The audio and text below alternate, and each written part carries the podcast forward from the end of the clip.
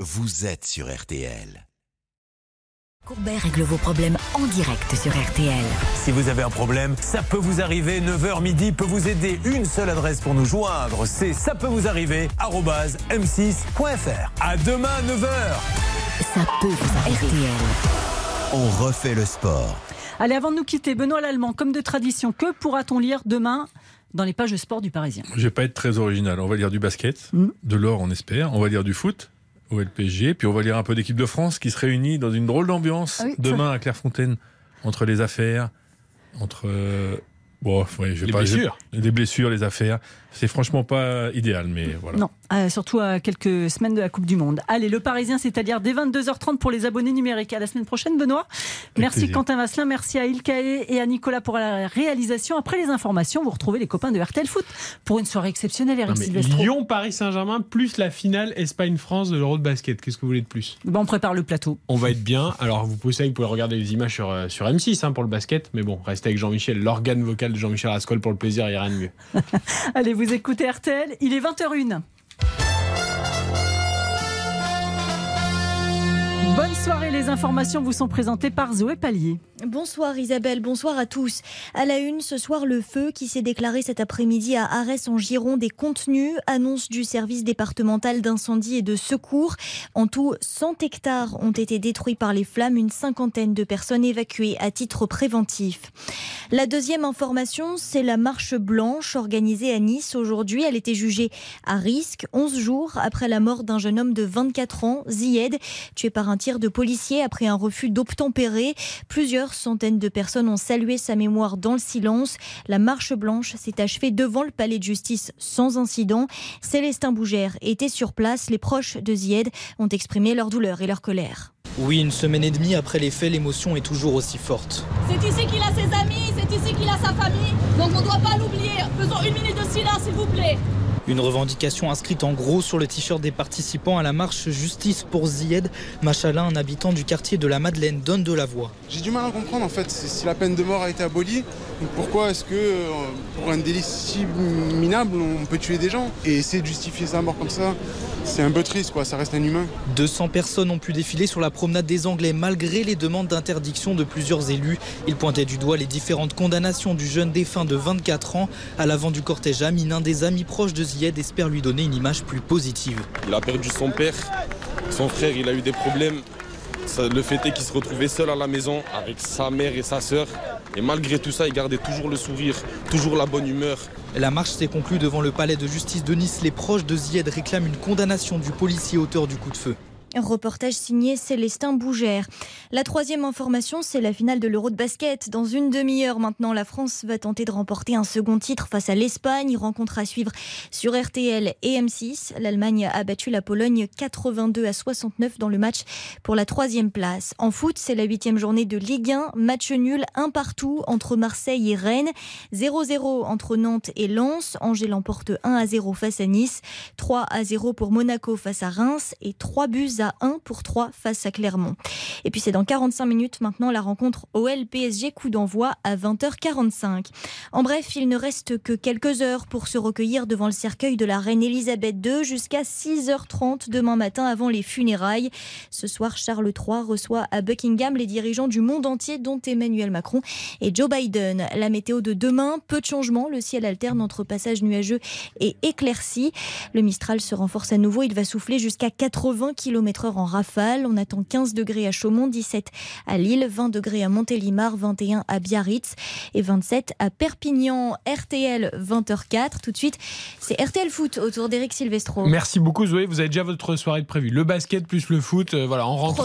Soyez chargé. prudente en rentrant. D'abord RTL et après vous mixez M6 et RTL. Vous allez vous régaler. Merci beaucoup Zoé, très bonne soirée à vous. RTL.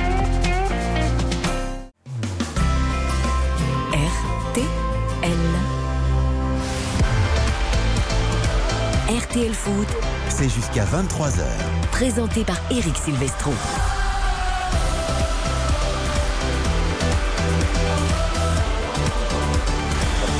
Bonsoir à tous, ravi de vous retrouver. Une grande, une très grande soirée de sport nous attend sur l'antenne de RTL jusqu'à 23h. On va se régaler avec du foot, bien sûr, comme tous les dimanches soirs. Lyon, Paris Saint-Germain, Groupama Stadium avec nos deux commentateurs du soir. Raphaël Vantard, Philippe Sanfourche, messieurs, bonsoir. Bonsoir à tous. Bonsoir à tous. Philippe, vous avez bien pris le train pour aller jusqu'à Lyon Oui, ça a été assez rapide. euh, C'était pas assez sécurisé à mon goût à l'arrivée à Pardieu. Là, harceler, mais- Bon, parce qu'apparemment les joueurs du PSG ont encore pris l'avion. On dit ça, on dit rien. Ça va encore Mais- enflammer la polémique. Mais Philippe Sanfourche lui a pris le train. 65%, Comme 65% des déplacements d'équipes de foot en France. Mais bien sûr, je vous, je vous taquine. Vous, vous avez pris le train et c'est très bien, Philippe. Et il a pris l'avion, lui, pour aller surveiller les bleus du basket, mais l'événement le permettait. Jean-Michel Rascol, bonsoir. Bonsoir messieurs. France-Espagne, le classique en Europe, 20h30, le coup d'envoi de cette finale de l'Euro de basket. Oui, c'est le 22e de l'histoire dans un championnat d'Europe et les euh, Espagnols mènent 17 victoires euh, à 4. Ça ne veut pas dire que l'histoire, bien sûr, va se répéter ce soir. C'est une stat euh, simple qui ne sera sans doute, il faut l'espérer, pas vérifiée. C'est la deuxième vague d'échauffement, échauffement collectif. Tout le monde est en mouvement et euh, les Espagnols à ces petits jeux-là sont assez impressionnants. Jean-Michel, vous êtes un habitué des médailles d'or aux Jeux Olympiques, aux Championnats du Monde, en athlétisme, en judo. Vous nous ramenez celle du basket ce soir pour l'Euro. C'est tout ce qu'on vous demande. Bonsoir Xavier Demergue. Bonsoir Eric, bonsoir à toutes et à tous. En face de nous, il est là. On a cru un instant peut-être qu'il n'arriverait pas jusqu'à nous, car il était à Toulouse cet après-midi pour une course de caisse à savon. C'est Johan Rioux, il n'y a que lui pour faire ça. Salut Johan Coucou Eric, coucou Xavier, coucou Baptiste et vraiment je suis très très heureux de partager ce dimanche avec vous. Et malgré la blessure au mollet que vous nous avez montré tout à l'heure en arrivant au bureau, parce que vous avez donné de votre corps, vous êtes là, vous êtes en pleine forme. On a fait 1 heure, 1 minute 30 de descente supersonique avec Florian Gazan évidemment le conducteur et moi le passager. À retrouver sur la chaîne L'équipe Florent Ça- Gazan que vous entendez régulièrement sur les grosses têtes également. Vous savez qu'il est fort. Il est fort parce qu'il est fort en gazant le conducteur, tout ça, je subis, mais c'est un acteur, Yohan Ryu. C'est- un acteur et il est au Sri Lanka. J'ai l'impression de le retrouver au Sri Lanka, là, vous savez, avec. Il, il- Dans il a même, oui, mais il a le même t-shirt qu'on avait là-bas. Ça me fait quelque chose de le voir comme ça. Après, déjà, quand vous avez Yohan Ryu dans votre voiture en descente sans frein, Prenez de la vitesse. ça, vous prenez de la vitesse, et ça peut, ça peut aller très très vite. Bonsoir Baptiste Durieux. Salut Eric, bonsoir à tous. Il y a plein de choses. On aura le replay évidemment des matchs de l'après-midi en Ligue 1, le match nul entre Nantes et Lens 0-0, celui entre Marseille et Rennes également, la victoire d'Angers à Nice 1-0. On parlera arbitrage. Todibo a été expulsé après 9 secondes seulement. C'est un C'est pas vrai, j'étais pas au courant. Monaco l'a emporté à Reims 3-0. Là aussi un carton rouge très discutable pour les Rémois et pour Loco en particulier. Et puis 3 s'est imposé à Clermont. 3 buts à 1. Il y aura les Paris Winamax évidemment sur Lyon, Paris Saint-Germain et le ping-pong donc entre le basket et le foot ce soir. Et puis tout à l'heure, un grand jeu. Soyez bien présents sur le compte Twitter arobase RTL Foot car nous vous ferons gagner deux fois deux places pour France-Autriche au Stade de France en Ligue des Nations jeudi soir. Ce sera d'ailleurs sur Philippe M6 Sanfourche. Avec Xavier sûr. Et donc deux fois deux places à gagner. On vous posera une question tout à l'heure avant le coup d'envoi de Lyon, Paris Saint-Germain. Euh, les plus rapides et les bonnes réponses évidemment sur le compte Twitter RTL Foot gagneront ce superbe cadeau que vous offre RTL ce soir. Ilka et Nicolas, la réalisation c'est parti 20h 23h RTL Foot. Eric Silvestro. RTL Foot jusqu'à 23h. Et attention, second poteau, la reprise, oh, le but La réduction du score de la part de Toko et Cambi. Attention à ce ballon gratté par les Parisiens, ça va aller vite avec Messi à 40 mètres du but plein axe pour Mbappé et le but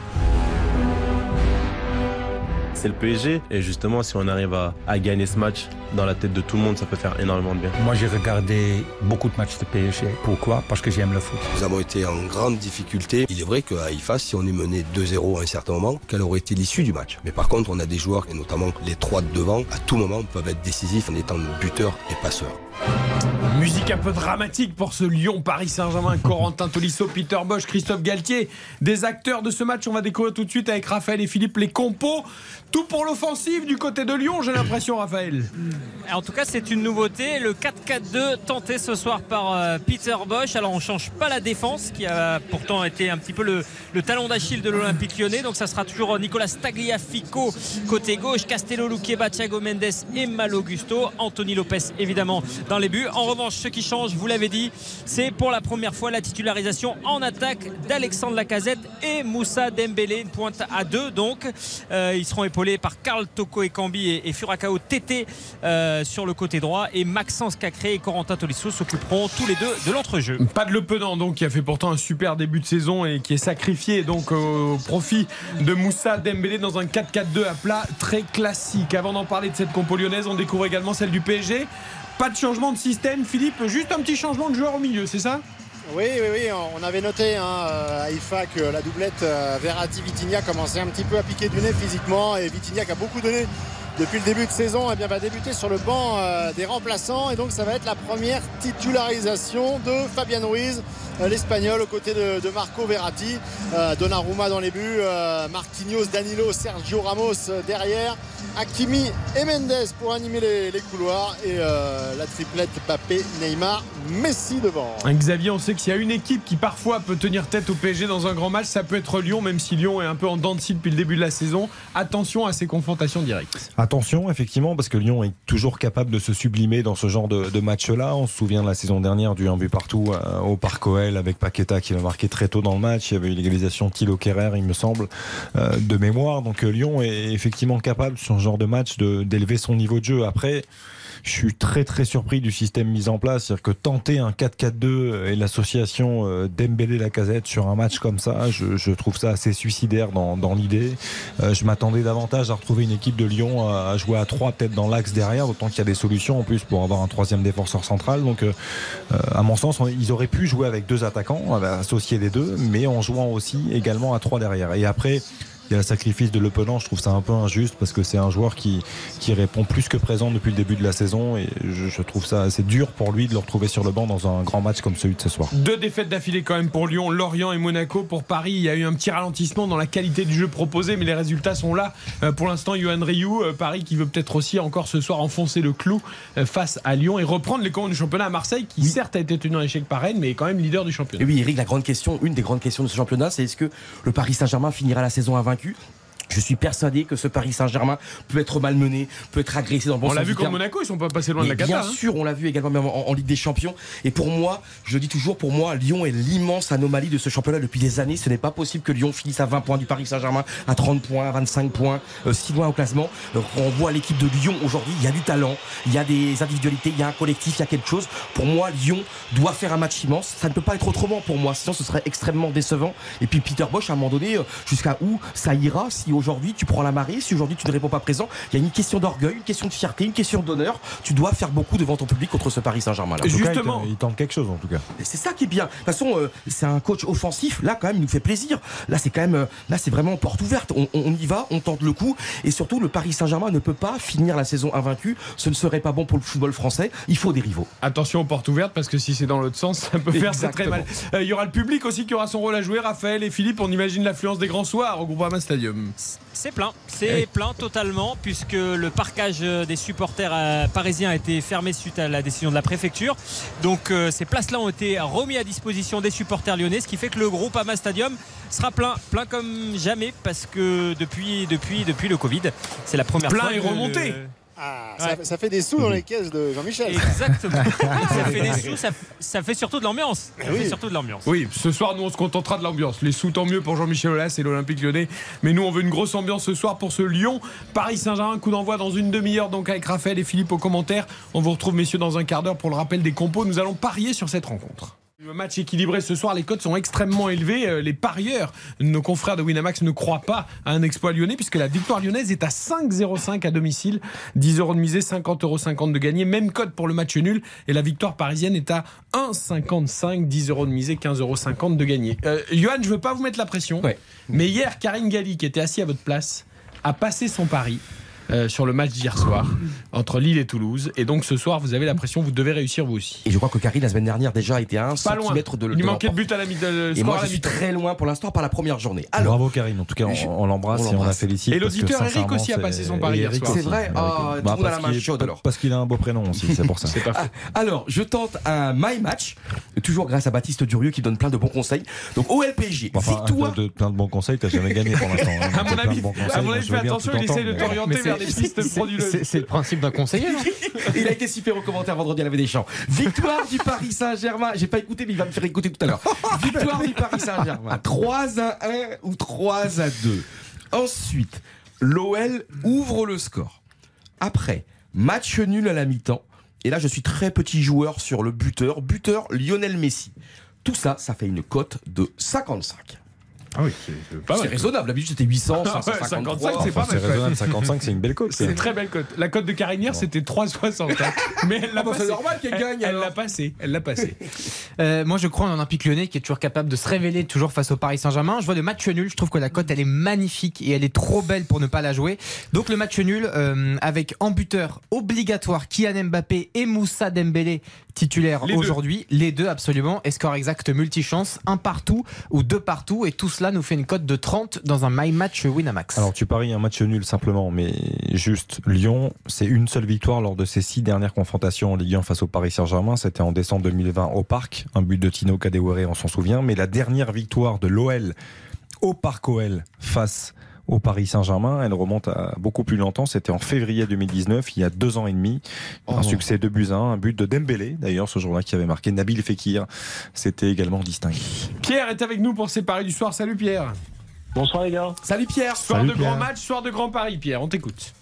Alors, du coup, moi, j'ai fait très simple. Euh, j'ai fait deux petits, deux petits my match. Euh, buteur Kylian Mbappé en sec et score exact multichance 2-2, 1-2 ou 2-1, cote à 7,75. Et j'en ai fait un un peu plus risqué, euh, score exact multichance zé- euh, 0-0 ou 0-1. Alors, du coup, bah, 0-1 et Lionel Messi. Et ça fait une cote à 44. Je préfère le premier. hein. Il y aura plus de spectacles. Ah ouais. Ouais. Et pour info, le match entre Monaco et Lyon, où j'avais mis euh, Monaco euh, et puis euh, Monaco Ouais. et deuxième mi-temps, j'ai passé la cote à 4. Eh oui, c'est vrai, vous avez raison. On- Ils sont très bons, nos auditeurs. hein. Bravo. On va Ah oui, remplacer très et. Baptiste, on va prendre plus que les auditeurs. Comment vous allez alors? Vous faites quoi dans la vie, monsieur?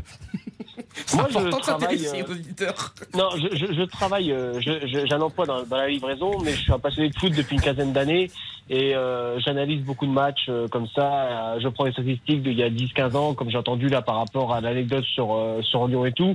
J'analyse tout ça, je regarde, je fais des, des analyses, un peu tout, puis euh, voilà, je suis un grand passionné. Ah, c'est beau, c'est euh, beau. Eh ben, gardez la passion, Bravo. Pierre. Et moi, j'ai noté les paris. On espère qu'il passe comme celui de Monaco-Lyon euh, la semaine dernière. Merci beaucoup, Pierre. Merci les gars. Et Bon très match, bonne soirée, Pierre. très bon match. Du basket, France-Espagne, du foot, Lyon-Paris Saint-Germain, le replay des rencontres de cet après-midi et des places à gagner pour France-Autriche en Ligue des Nations. C'est tout ce qui nous attend juste après la pub. RTL Foot. Présenté par Eric Silvestro. Dans 25 minutes, le coup d'envoi de Lyon-Paris Saint-Germain, dernier match de la huitième journée de Ligue 1. Dans 10 minutes également, le coup d'envoi de la grande finale du championnat d'Europe de basket entre la France et l'Espagne. Au commentaire, Jean-Michel Rascol. Nous allons parler également des rencontres de l'après-midi parce que Marseille et Rennes ont fait match nul, un but partout. Nantes et Lens ont fait match nul 0 à 0. Victoire d'Angers à Nice 1-0. De Monaco à Reims 3-0. D'Ajaccio, la première de la saison sur la pelouse de Brest 1-0. Et puis Clermont a été dominé à domicile par 3 3 buts à 1. Un petit mot, euh, Xavier, sur Marseille-Rennes. Un partout, euh, deux buts de Gendouzi, un contre son camp et un pour son camp de l'Olympique de Marseille. Des Rennais qui ont dominé après mi-temps. Il y a une réaction de l'OM. Mais voilà, il n'y a pas eu de victoire ni d'un côté ni de l'autre. Je sais pas qui est content et qui n'est pas content. Non, et puis côté marseillais, l'air de rien, quand on regarde un petit peu, c'est quand même une seule victoire sur les quatre derniers matchs toutes compétitions confondues. Donc euh, la période n'est pas forcément bonne. Euh, L'équipe de départ était plutôt cohérente, avec Mbemba qui était de, de retour dans la défense à 3. Il y avait Harid qui était titulaire à la place de Gerson euh, en soutien. Donc je, c'était plutôt cohérent. Je trouvais que c'était un match euh, intéressant avec Matteo Gendouzi effectivement qui marque contre son camp mais qui égalise ensuite sur euh, de la tête sur un coup de pied arrêté. Après, voilà, c'était un match plutôt équilibré. Je trouve qu'il y a malgré tout, il y aura peut-être un petit peu plus de regrets côté Rennais parce qu'il y a eu davantage de situations. Il y a eu un très bon Paul Lopez qui a fait un ou deux arrêts décisifs. Donc, donc voilà, Rennes avait besoin au moins de partir de- du Vélodrome avec un match nul et ils l'ont fait heureusement. Un point chacun. Marseille qui prend les commandes du championnat avec 20 points. Rennes qui est 8 avec 12 points, mais qui n'a plus perdu depuis 4 matchs de victoire et 2 nuls pour les Rennais qui sont en train de stabiliser leur niveau de jeu. Écoutez Igor Tudor, l'entraîneur marseillais, après donc ce match nul concédé face à Rennes. Igor Tudor, l'entraîneur de Marseille au micro RTL d'Hugo Hamelin. Chiaramente di sì, il bilancio è Ah, che non sono contento, che super contento. Alors évidemment que, que oui, c'est un bilan positif. Euh, je suis pas content, je suis super content. Honnêtement, je sais pas quoi vous dire. Euh, je pense qu'il y a trois, quatre joueurs auxquels il faudrait donner une médaille parce que c'était vraiment un tour de force. Tellement de matchs enchaînés, c'est pas humain. Perché eh, non è umano Et ils ont vraiment hyper bien géré. On a dépensé beaucoup d'énergie puisque la façon dont je veux jouer et je veux qu'on joue euh, le, le demande. Donc euh, je veux vraiment féliciter l'équipe ce soir. Et c'est vrai qu'on voulait gagner, on n'a pas réussi, mais c'est quand même positif. non era facile. Non era facile, il a dit. Ce n'était pas facile, Igor Tudor. J'avais pas besoin en fait de la traductrice, j'aurais pu vous demander à vous, Johan. Vous parlez Sept parfaitement magnifiques années en Italie. Eh oui, à Turin vous étiez? 4 ans à Turin, 3 ans à Milan. Oh Les grandes années. Avec un club italien toujours en finale ou en demi-finale. grandes années, mais je préfère quand c'est toi, Eric, qui parle italien. j'ai- quand même des souvenirs dans, le, dans, dans- dans les voitures euh, au, fin fond du monde, là, au Sri Lanka, où c'était un peu compliqué. Même s'il a compris, euh, il y avait un Italien d'origine qui a beaucoup discuté avec Johan, mais c'était un peu difficile. Euh, Lens n'en a pas profité parce que Lens aurait pu éventuellement aussi, pourquoi pas, euh, s'emparer de la tête de la Ligue 1. Mais Lens a été tenu en échec à Nantes 0 à 0. Peut-être l'un des plus mauvais matchs des Lensois depuis le début de la saison. On les a pas reconnus, Lensois. Sans, sans aucun doute, euh, il faut bien dire que c'était pas un très beau dimanche hein, de, de Ligue 1 globalement. Euh, en ce qui concerne l'arbitrage, on va y revenir dans quelques instants, mais sur ce match-là particulièrement, parce que Nantes-Lens, on pouvait s'attendre à un match euh, assez emballant, en tout cas avec du rythme et de l'intensité. Euh, voilà, Nantes, euh, Nantes, ça se fait une seule victoire sur les six derniers matchs, toutes compétitions confondues. Ça fait trois matchs sans succès. Il y avait eu cette belle victoire en, en Europa League face à l'Olympiakos dans les dernières secondes, mais c'est pas suffisant. On sent que c'est compliqué physiquement. Et en face, Lens a été assez décevant, je trouve. Ils ont eu de la peine, beaucoup de peine à emballer ce match, à l'image de Seko Fofana qui a été très très loin de son meilleur niveau. Euh, deuxième nul lors des trois dernières journées, ça avance peu en ce moment. Attention, attention, parce que je pense que Francaise euh, attend davantage de, ses joueurs dans l'investissement notamment. Ce match Nantes-Lens ne méritait pas une Marseillaise, mais la finale de l'Euro de basket la mérite évidemment cette Marseillaise. Les joueurs français bien droits sur ce parquet de Berlin qui font face aux Espagnols pour aller chercher la médaille d'or européenne. Jean-Michel Rascol, coup d'envoi imminent de cette rencontre. Oui, il y a quand même l'hymne espagnol hein, après la Marseillaise, puisque les Espagnols euh, Non, non, écoutent, euh, écoutent les, leur hymne avec euh, leur coach italien, là, Sergio Scariolo, qui est un, un personnage du basket mondial et qui a souvent énormément de réussite, un sens tactique euh, assez prononcé. Alors que du euh, côté français, on s'amusait à regarder euh, Rudy Gobert et Vincent Poirier, les, les géants. Pour vous dire, Evan Fourier faisait comme ça d'assez loin, il faisait presque petit à côté d'eux, alors que Fourier lui aussi a passé la, la barre des, des deux mètres. Euh, voilà, il y a une similitude d'ailleurs chez les coachs qui seront habillés de la même façon côté français et côté euh, espagnol à ne pas confondre. On n'est plus dans la classe à l'italienne du France-Italie euh, d'il y a quelques jours où les, les coachs étaient en costume trois pièces, toujours très énervés et élégants. Là non, tout le monde est dans une euh, dans la sobriété bleu marine. D'ailleurs, Collet serre à l'instant même la main de son vis-à-vis Sergio Scariolo et ça va partir dans maintenant 6 minutes. Et tu parlais de Scariolo, hein, Vincent Collet, qui n'a gagné qu'un match sur 12 contre ce- cet entraîneur ou sélectionneur. Il n'en a gagné que 3 en 17 contre l'Espagne aussi. Euh, voilà, mais on espère que ce soir, la statistique. Mais il a passé la nuit à décortiquer les, systè- les systèmes de, de Scariolo. Donc euh, il faut espérer que la nuit lui a porté conseil. Ouais, on va y revenir. Cette équipe d'Espagne, évidemment, qui n'a plus les frères Gasol, qui n'est plus la grande Espagne, mais qui a surpris en atteignant euh, la finale de 7 euros. Peut-être que la France est favorite sur le papier, mais attention à ces diables d'Espagnols. On l'a encore vu contre l'Allemagne en demi-finale. On y revient avec toi, Jean-Michel, dans quelques minutes. Je voudrais aussi qu'on parle des nouveaux problèmes d'arbitrage cet après-midi en Ligue 1. Ça se multiplie semaine après semaine. C'est une catastrophe. Il y a d'abord le carton rouge de Loco à Reims face à Monaco dès la 22e minute. Carton rouge totalement incompréhensible d'un joueur qui dégage le ballon et qui, une fois qu'il a dégagé le ballon, son pied finit sa course sur la cheville en effet d'un joueur monégasque d'Embolo je crois. Euh, mais je vois pas où il y avait faute Xavier. Et ensuite il y a ce carton rouge de Todibo lors de Nice Angers. Après 9 secondes seulement c'est le record absolu euh, pour le, le carton rouge le plus rapide dans le football euh, du 21e siècle tout championnat confondu C'est impensable. Sincèrement, c'est quand même incroyable. C'est-à-dire que semaine après semaine, et pourtant, on n'est pas là pour taper sur l'arbitrage parce que euh, on est les premiers, je pense, à dire qu'on a besoin d'arbitres. De toute façon, pour le foot, pour jouer un match de football, on a besoin d'un arbitre. Et Dieu sait que c'est compliqué à trouver. Il y en a de moins en moins. Et aujourd'hui, en Ligue 1, on est très heureux de, voir d'avoir ces arbitres-là. Maintenant, depuis le début de la saison, c'est quand même très compliqué. On l'a vu pour euh, X ou Y raison.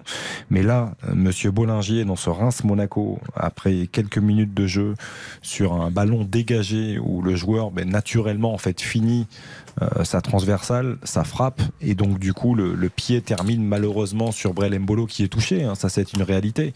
Euh, après, il n'y a aucune intention à aucun moment, et je ne comprends pas que l'arbitre central Marc Bollingier, un jeune arbitre de 30 ans simplement, qui arbitre pour sa première saison en Ligue 1, qui avait sa première saison en Ligue 2 l'an passé, quatrième match de Ligue 1, quand on regarde quand même, c'est trois rouges et 16 cartons jaunes déjà en quatre matchs simplement disputés. Donc il faut se poser les bonnes questions. Et là, je pense qu'il se, il se devait d'avoir du recul. Aussi bien lui que l'assistance vidéo qui à aucun moment ne l'a contrarié dans, sa décision, qui était vraiment complètement euh, fausse et mauvaise. Après, celui de Todibo, euh, tu as complètement raison, il intervient euh, très vite dans le match, alors ça peut arriver. 9 hein. secondes Si, s'il y a une faute lourde, euh, très rapidement, on peut le comprendre. Il est même pas en position de dernier défenseur. Il n'est pas en position de dernier défenseur, la faute est complètement involontaire, il attrape effectivement le pied, mais, mais voilà, c'est un petit croche-patte qu'il fait dans, dans, la course, en fait, en étant la lutte simplement. Donc aujourd'hui, il faut vraiment que nos arbitres de Ligue 1 se reprennent parce que c'est plus possible. C'est plus possible. Ce que l'on voit de week-end en week-end, c'est plus possible. C'est désobligeant. Juste un petit fait historique, comme c'est important. À la Coupe du Monde 1986 au Mexique, l'arbitre euh, Joël Quignou, on s'en souvient très bien, avait expulsé au bout d'une minute de jeu, donc euh, un joueur ukrainien, un joueur uruguayen, pardon, Batista euh, contre un Écossais. il y avait une vilaine faute, mais tu vois, une minute de jeu. Et moi, ce que je veux dire aussi, c'est que si la faute est vilaine, yo. Il n'y a, aucun problème là-dessus. C'était juste un petit fait historique, quand même, parce que tu vois, c'est, on peut donner un carton bien. Sûr, bien sûr, évidemment. Mais là, c'est vrai, 9 secondes, je crois, il y avait eu deux passes. Non, là, il y a un moment, tu le sors pas. Limite, même tu recadres bien le joueur. Tu lui dis, bon, allez, la prochaine fois, mais laisse le jeu au moins. Là, le jeu, il est mort avant même de commencer. Mais yo, mais tu, tu peux le sortir si la faute le mérite. Tu mais là, c'était même pas le cas. Il est même pas dernier défenseur. Là, il n'y a aucune raison de le faire et encore moins pour Loco. Franchement, ça fausse le match. Monaco s'impose 3-0 et je suis très heureux pour l'AS Monaco. Ouais, avec deux buts dans les deux dernières minutes. Hein, parce que Reims, même à 10 contre 11, a tenu tête euh, et aurait pu même apporter le match nul. Et heureusement, parce qu'on a eu la chance de voir une, un superbe centre d'Axel Dizassi pour la tête de Golovin. C'est quelque chose quand même d'assez rare. Donc euh, on en les profite. Les deux d'ailleurs. Et le centre et la tête. Pour, pour les deux. Mais, mais, mais, en revanche, euh, cette attitude-là, elle n'est pas possible. Et que ça, soit, ça ne soit pas contrarié par l'assistance vidéo, aujourd'hui, c'est un vrai. C'est ça encore qui encore. Écoutez Lucien Fabre au micro RTL de Michael Lefebvre qui était à l'Alliance Riviera, évidemment remonté après ce carton rouge et Nice qui perd encore à domicile. Hein, première victoire d'Angers à l'extérieur et c'est compliqué pour le GC Nice. Je pense que c'est pas rouge parce qu'il est couvert par Dante, par euh, Lotomba. Donc pour moi, il n'y a pas rouge. Quoi. Avant qu'il touche le sol, il a déjà sorti le carton. Dommage qu'on prend le but euh, juste avant la mi-temps. Je trouve qu'on a bien tenu jusque-là. On a des difficultés à, à imposer notre jeu, mais je veux dire, on a fait quelques petits progrès quand même. Ça vient un peu. Aujourd'hui, ben, je pense qu'on, sincèrement qu'on aurait gagné ce match parce que euh, l'état d'esprit, euh, il était, il était très bon. À l'échauffement, à tous, on sentait que les joueurs, ils avaient vraiment envie. Et puis c'est clair que, que cette expulsion, ben, ça vous plombe un peu. Quoi. Bon, avec des si, hein, vous avez déjà gagné le match, Lucien Favre, c'est peut-être un peu, un peu facile, mais bon, quand même. On parle beaucoup du rouge qui change considérablement les choses, évidemment, mais juste un mot sur le but de, de Ben Taleb qui est somptueux. Il met, voilà, c'est un joueur qui a beaucoup de qualité, on connaît son pied gauche, l'international algérien, là, il met une frappe qui est lumineuse et on est heureux pour lui aussi. Et le carton rouge a fait que Laborde est sorti assez vite dans ce match. Il a toujours pas marqué un hein, Laborde depuis qu'il est arrivé à Nice. Voilà, c'est un petit peu difficile pour lui aussi. Mais un petit mot quand même, Eric, parce que moi je veux bien que là, en plus, l'arbitre s'est trompé aujourd'hui, mais depuis le début de la saison aussi, les clubs français, je trouve, c'est de la bonne excuse. Alors c'est toujours l'arbitrage, il a bon dos l'arbitrage, parce que moi je vois cette semaine européenne, j'ai commenté deux matchs pour la chaîne d'équipe, ça a été calamiteux. Et c'est bizarre. Et là, euh, tu vois, donc en fait, même quand l'arbitre est bon aussi, on perd. Non, mais c'est toujours pour dire, c'est un peu facile le football français, parce que comme ça, au moment où tu tapes sur l'arbitre, tu tapes pas sur tes propres immenses errances. Beaucoup de clubs français, c'est une errance totale, des incohérences, des problèmes incroyables où ça va pas du tout. Et je trouve que c'est un peu facile, un peu même trop facile. Tu trouves l'arbitre et comme ça, ça te permet de pas parler de tes propres problèmes. Philippe Clément, l'entraîneur de Monaco, a reconnu qu'il n'y avait pas rouge pour un, c'est en disant, bah, nous, on a été beaucoup pénalisés depuis le début de la saison, donc c'est vrai que ça compense un peu. mais on demande à nos arbitres de se mettre à la page et d'avoir un peu de psychologie et de sentir le jeu, s'il vous plaît. Non, mais surtout qu'on a. RTL Foot. Pardon, Xavier. Non, mais surtout qu'on a la chance aujourd'hui d'avoir l'assistance vidéo. C'est qu'à un moment donné, si Mm. l'arbitre central se trompe parce qu'il n'a pas le bon angle et il ne voit pas euh, bien les choses, il y a quand même un assistant qui est là pour pouvoir dire non, non, euh, là, Loco, il veut dégager, il finit juste sa frappe sur le, le mollet euh, malencontreusement de Brelembolo. C'est comme ça, en fait. Il faut revenir sur ça. Tu ne peux pas valider une telle décision. Direction Berlin pour le coup d'envoi de la finale du championnat d'Europe de basket entre la France et l'Espagne. Tout le monde est au centre du terrain. Le 5 français pour débuter, mon cher Jean-Michel. Avec euh, Rudy Gobert justement qui vient d'une petite claquette de gagner le coup d'envoi. Il y aura rare, donc euh, Yabusele, Fournier, Albici, euh, Tarpé et euh, Gobert avec. Tarpé, c'est la révélation de cet euro. Le joueur du Mans. Oui, Terry Tarpé, oui, euh, il est formidable. Il a un bel accent américain quand même. hein. Avec euh, un lancer franc d'entrée pour euh, Rudy Gobert qui a provoqué la, la défense espagnole. Rudy Gobert là qui avec beaucoup de calme va lancer, shooter pour la première fois face au cercle dans ce- cette séance de lancer franc. Ce lancer franc, un ballon qui s'élève et qui tourne et qui rentre. Voilà le premier point de la finale. Ah, si en plus Gobert Et met des lancers francs, c'est voilà. très bon signe. ouais, ouais. C'est pas son point fort. A joué avec le cercle, a hésité à sortir et puis euh, finalement elle est rentrée. Le deuxième euh, lancé de Rudy euh, Gobert qui porte le numéro 27 là, un ballon qui flirte à nouveau avec le cercle qui ressort et donc contre-attaque immédiate de l'équipe euh, espagnole avec Braun, Pradilla, il y a Lopez et puis Fernandez et Herna Gomez, Willy Herna Gomez, l'un des maîtres à jouer mais c'est Braun, je vous en ai parlé. Ah, Lorenzo Braun. L'américain qui vient d'être naturalisé, qui distribue ce ballon. Un premier échec, un ballon récupéré au rebond offensif par les Espagnols et un tir à trois points à nouveau raté. Et c'est une récupération pour euh, l'équipe de France. Euh, on rate côté espagnol en ce début de match. Attention à ne pas perdre ce ballon. Non, il est récupéré in extremis par euh, justement l'équipe de France et par l'intermédiaire de Yabusele. Albici. ça va très ça va, ça va très vite là Albici qui avait récupéré Fournier qui va peut-être tenter sa chance à 3 points voilà le ballon qui s'élève et qui euh, ressort du cercle rebond euh, défensif pour l'équipe d'Espagne on en reste à 1 à 0 on vient juste de débuter pour l'instant on est un petit peu contracté de part et d'autre Ah, c'est très physique, hein, c'est très euh, physique. C'est du foot ouais. du basket parce qu'à 1-0 là on comprend plus. Ah, mais c'est très physique ce début de match et la défense des Bleus a l'air en place. Donc ça c'est la bonne nouvelle. Lorenzo Brown, Jean-Michel en parlait, naturalisé. Attention à lui, 29 points. hein, Attention, c'est lui qui shoot. Une petite faute sur lui, ah oui, oui. Le shoot était euh, raté, mais ils vont récupérer le lancer franc. Puisque euh, Braun a été touché sur le bras au moment de prendre euh, ses marques pour ce, pour ce shoot. Donc le ballon va revenir aux Espagnols. C'est vrai qu'un 0 pour l'instant. Eh oui, c'est vrai, c'est un score de basket. Et on joue depuis euh, une minute et. et Vous vous 25 êtes trompé d'endroit, je crois. Et il y aura trois lancers francs euh, pour Lorenzo Brown puisque la faute est au moment du shoot et qu'il était Ah, je derrière la comprends ligne. pas, les buts sont tout petits, ils sont tout ronds. Ah voilà, premier lancer franc pour Braun et premier point pour l'Espagne. Égalisation, un partout. Donc c'est bien du basket. Je sens que la soirée va être animée. Je voudrais qu'on rappelle les compos également de Lyon PSG avec Raphaël Vantard et Philippe Sanfonge qu'on envoie dans un peu moins d'un quart d'heure de ce dernier match de la aïe, aïe, huitième aïe, aïe. journée. 40 minutes de Johan, jeu, 2-0. Johan, calmez-vous, Johan, calmez-vous. Ça va être intenable. Le foot plus le basket, ça va être l'enfer. Euh, les compos, messieurs. Alors, on commence avec l'Olympique lyonnais avec Anthony Lopez dans les buts, Nicolas Tagliafico, Castello Luqueba, Thiago Mendes et Mal Augusto en défense, Maxence Cacré, Corentin Tolisso au milieu de terrain récupérateur et en attaque un quatuor, Alexandre Lacazette, Moussa Dembélé, Karl Toko Ekambi et Furacao Tété.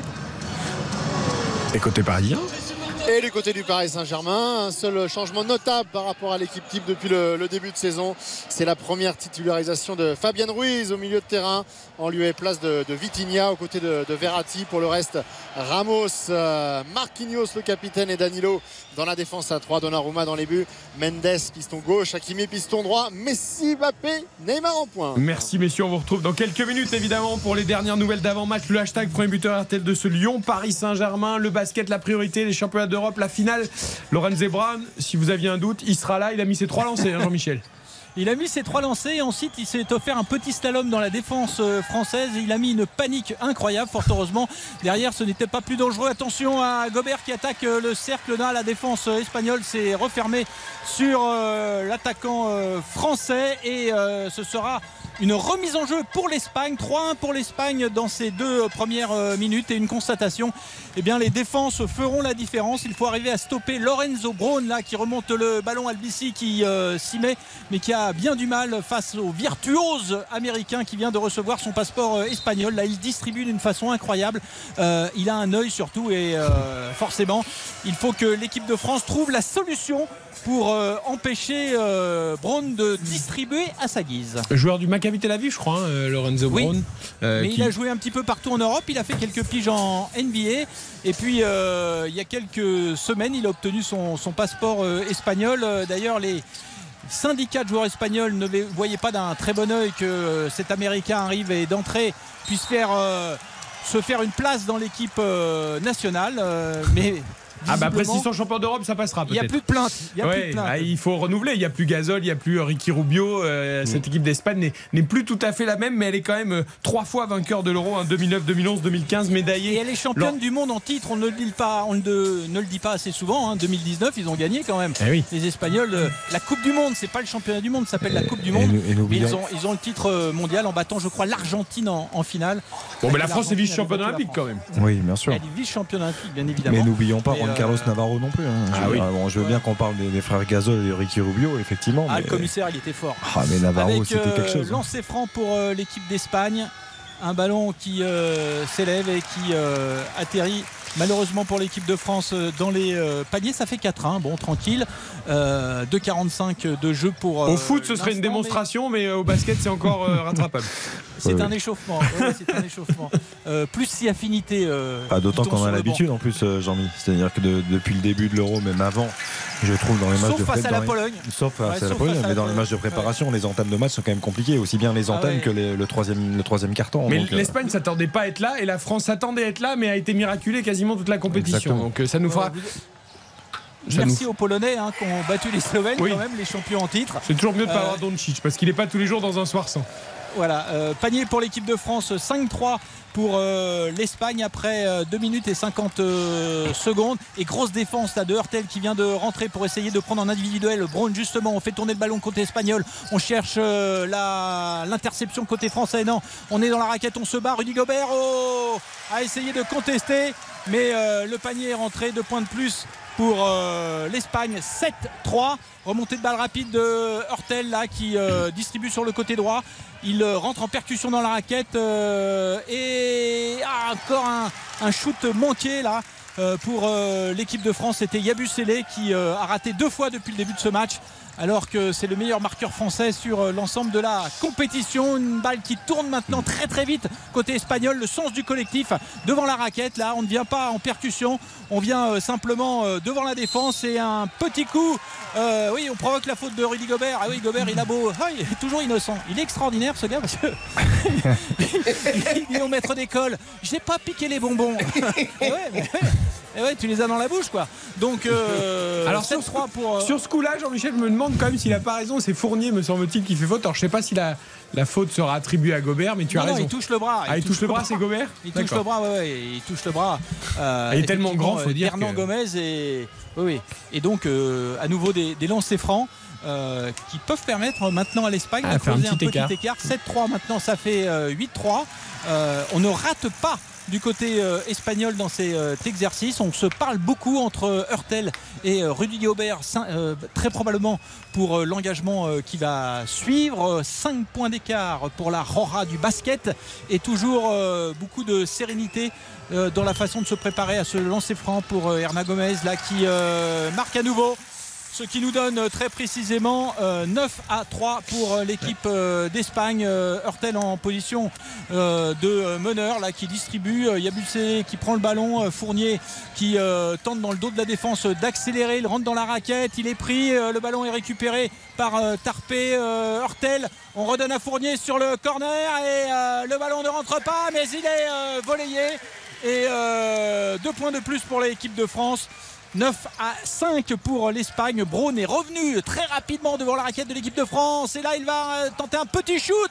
Et c'est récupéré euh, au rebond euh, défensif par Rudy Gobert. On repart très rapidement du côté de l'équipe de France avec Thomas Hurtel devant justement la raquette. Il peut donner à Tarpé. Tarpé qui ressort la balle pour Hurtel. Et Van Fournier qui va se positionner au coin là-bas. Est-ce que la balle va lui parvenir? Non. On passe par Gobert. Et mauvaise passe de Gobert à Hurtel. Interception de Braun. Il est partout. Il est partout 9-5 pour l'Espagne, début de match euh, intense physiquement, en tout cas un peu de maladresse des deux côtés. On sent la tension euh, dans cette finale de l'Euro entre euh, ce classique France-Espagne qu'on va vivre avec Jean-Michel Rascol, évidemment au milieu d'RTL Foot et de Lyon, Paris Saint-Germain, coup d'envoi dans quelques minutes, juste après la pub. Eric Silvestro. RTL Foot. RTL Foot. Présenté par Eric Silvestro. Avec Yohan avec Xavier Domergue, Baptiste Durier, surtout deux gros événements ce soir à l'antenne d'RTL, le match de foot entre Lyon et le Paris Saint-Germain. On va y retourner dans quelques secondes. Et la finale de l'Euro de basket, c'est du direct avec Jean-Michel Rascol à Berlin, Espagne, France. Attention, petit écart réussi par les Espagnols. 14 à 5 pour l'Espagne. Vincent Collet a demandé un temps mort pour tenter de stopper l'élan espagnol, puisque euh, Braun notamment a marqué à nouveau 5 points pour lui et 14 pour euh, son équipe. Euh, un déficit donc de 9 points pour l'équipe de France qui doit trouver une solution en défense pour éviter la distribution de Lorenzo Braun qui euh, s'amuse pour l'instant depuis le début de ce match. et les Français qui pour l'instant sont relativement maladroits aussi Jean-Michel. 5 points seulement inscrits en plus de 5 minutes. C'est trop peu. Il va falloir euh, régler la mire dans les shoots du côté de la raquette espagnole. Le foot, Lyon, Paris Saint-Germain, les deux équipes sont rentrées sur la pelouse. Raphaël Vantard, Philippe Sansfourche. Et oui, quel spectacle, hein, Philippe Quel spectacle cette, euh, cette rentrée avec des tifos qui sont en train de s'agiter ici au Groupama Stadium où on fête les 35 ans d'un groupe de supporters, en l'occurrence les Bad Guns. Et on a eu droit avec Philippe à un sacré feu d'artifice juste avant, juste avant la rentrée des joueurs. Ouais, on sent effectivement que euh, ce, ce match n'est pas pris à la légère et par les joueurs et par les supporters. Il y a une vraie effervescence, un vrai tifo avec encore en ce moment. Euh, euh, quelques fumigènes craqués. Euh, ça coûtera un, petit peu sur la recette qu'on évoquait tout à l'heure de, Jean-Michel Aulas. Et les joueurs euh, plutôt détendus. Hein. on les a vus dans, le tunnel. Il y a les internationaux qui se connaissent. On a vu Kylian Mbappé, notamment avec Corentin Tolisso, qui, échangeait chaleureusement. Voilà, il n'y a pas de tension palpable, mais on sent que c'est un vrai rendez-vous du championnat ce soir. Et ben voilà, très bien, monsieur Le Texier au sifflet. Monsieur Coué sera l'arbitre VAR de cette rencontre. Juste avant le coup d'envoi, on retourne à Berlin parce qu'un dunk rageur Diabouzélé va peut-être lancer les bleus, Jean-Michel. Contre-attaque, il y a ce petit panier malicieux inscrit par euh, l'Espagne, euh, par euh, Jaime Fernandez, le plus jeune des Espagnols.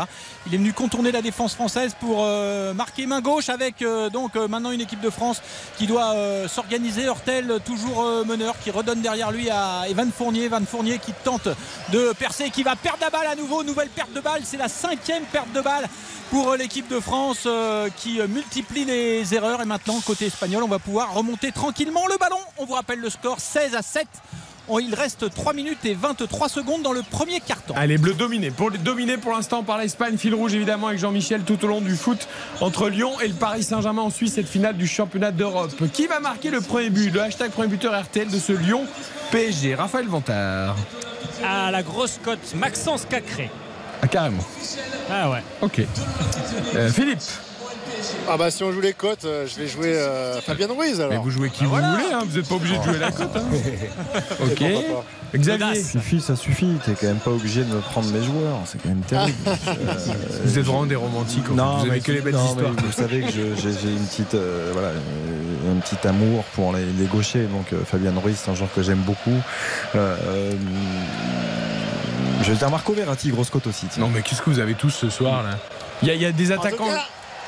C'est parti à l'instant même euh, Groupama Stadium. Effectivement, on n'a pas perdu de temps, monsieur le Texier qui a donné le, coup d'envoi. Ah, il est pressé. pour la petite anecdote, hein, parce qu'on a beaucoup parlé, on va suivre ce premier pressing des euh, Lyonnais. Marquinhos qui met Danilo un petit peu, euh, pas dans la difficulté, mais tout de suite dans la concentration. Et ce ballon qui va ressortir jusqu'à Kylian Mbappé, qui va passer la médiane. Il est tout seul au milieu de 5 Lyonnais. S'il arrive à sortir de cet étau, il ne va pas s'en sortir, mais en tout cas, il y aura coup franc puisqu'il a, il a été accroché par le bras. Ouais, et merci Tolisso qui l'accroche par le bras parce qu'il était parti, euh, Kylian Mbappé. Même s'ils sont 5, parfois on le revoit pas.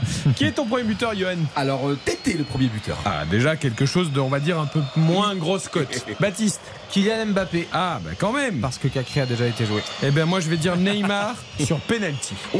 Pour le premier but de la soirée. Euh, Ça fait deux infos, ça. Ça veut dire que c'est lui qui va le tirer et ça veut dire qu'il va le Exactement, j'aime bien lancer des infos comme ça, euh, Philippe. Euh, juste avant qu'on se plonge pleinement dans ce match, il y a deux fois deux places à gagner pour France-Autriche au Stade de France jeudi prochain, le 22 septembre, en Ligue des Nations. Je vous pose une question, les deux plus rapides sur Twitter, sur le compte arobase RTL Foot, pour la bonne réponse, gagneront ces deux fois deux places. Qui a inscrit son premier but en équipe de France contre l'Autriche? Je vous donne un petit indice. C'était le 28 mars Ouais, je sais. 2007.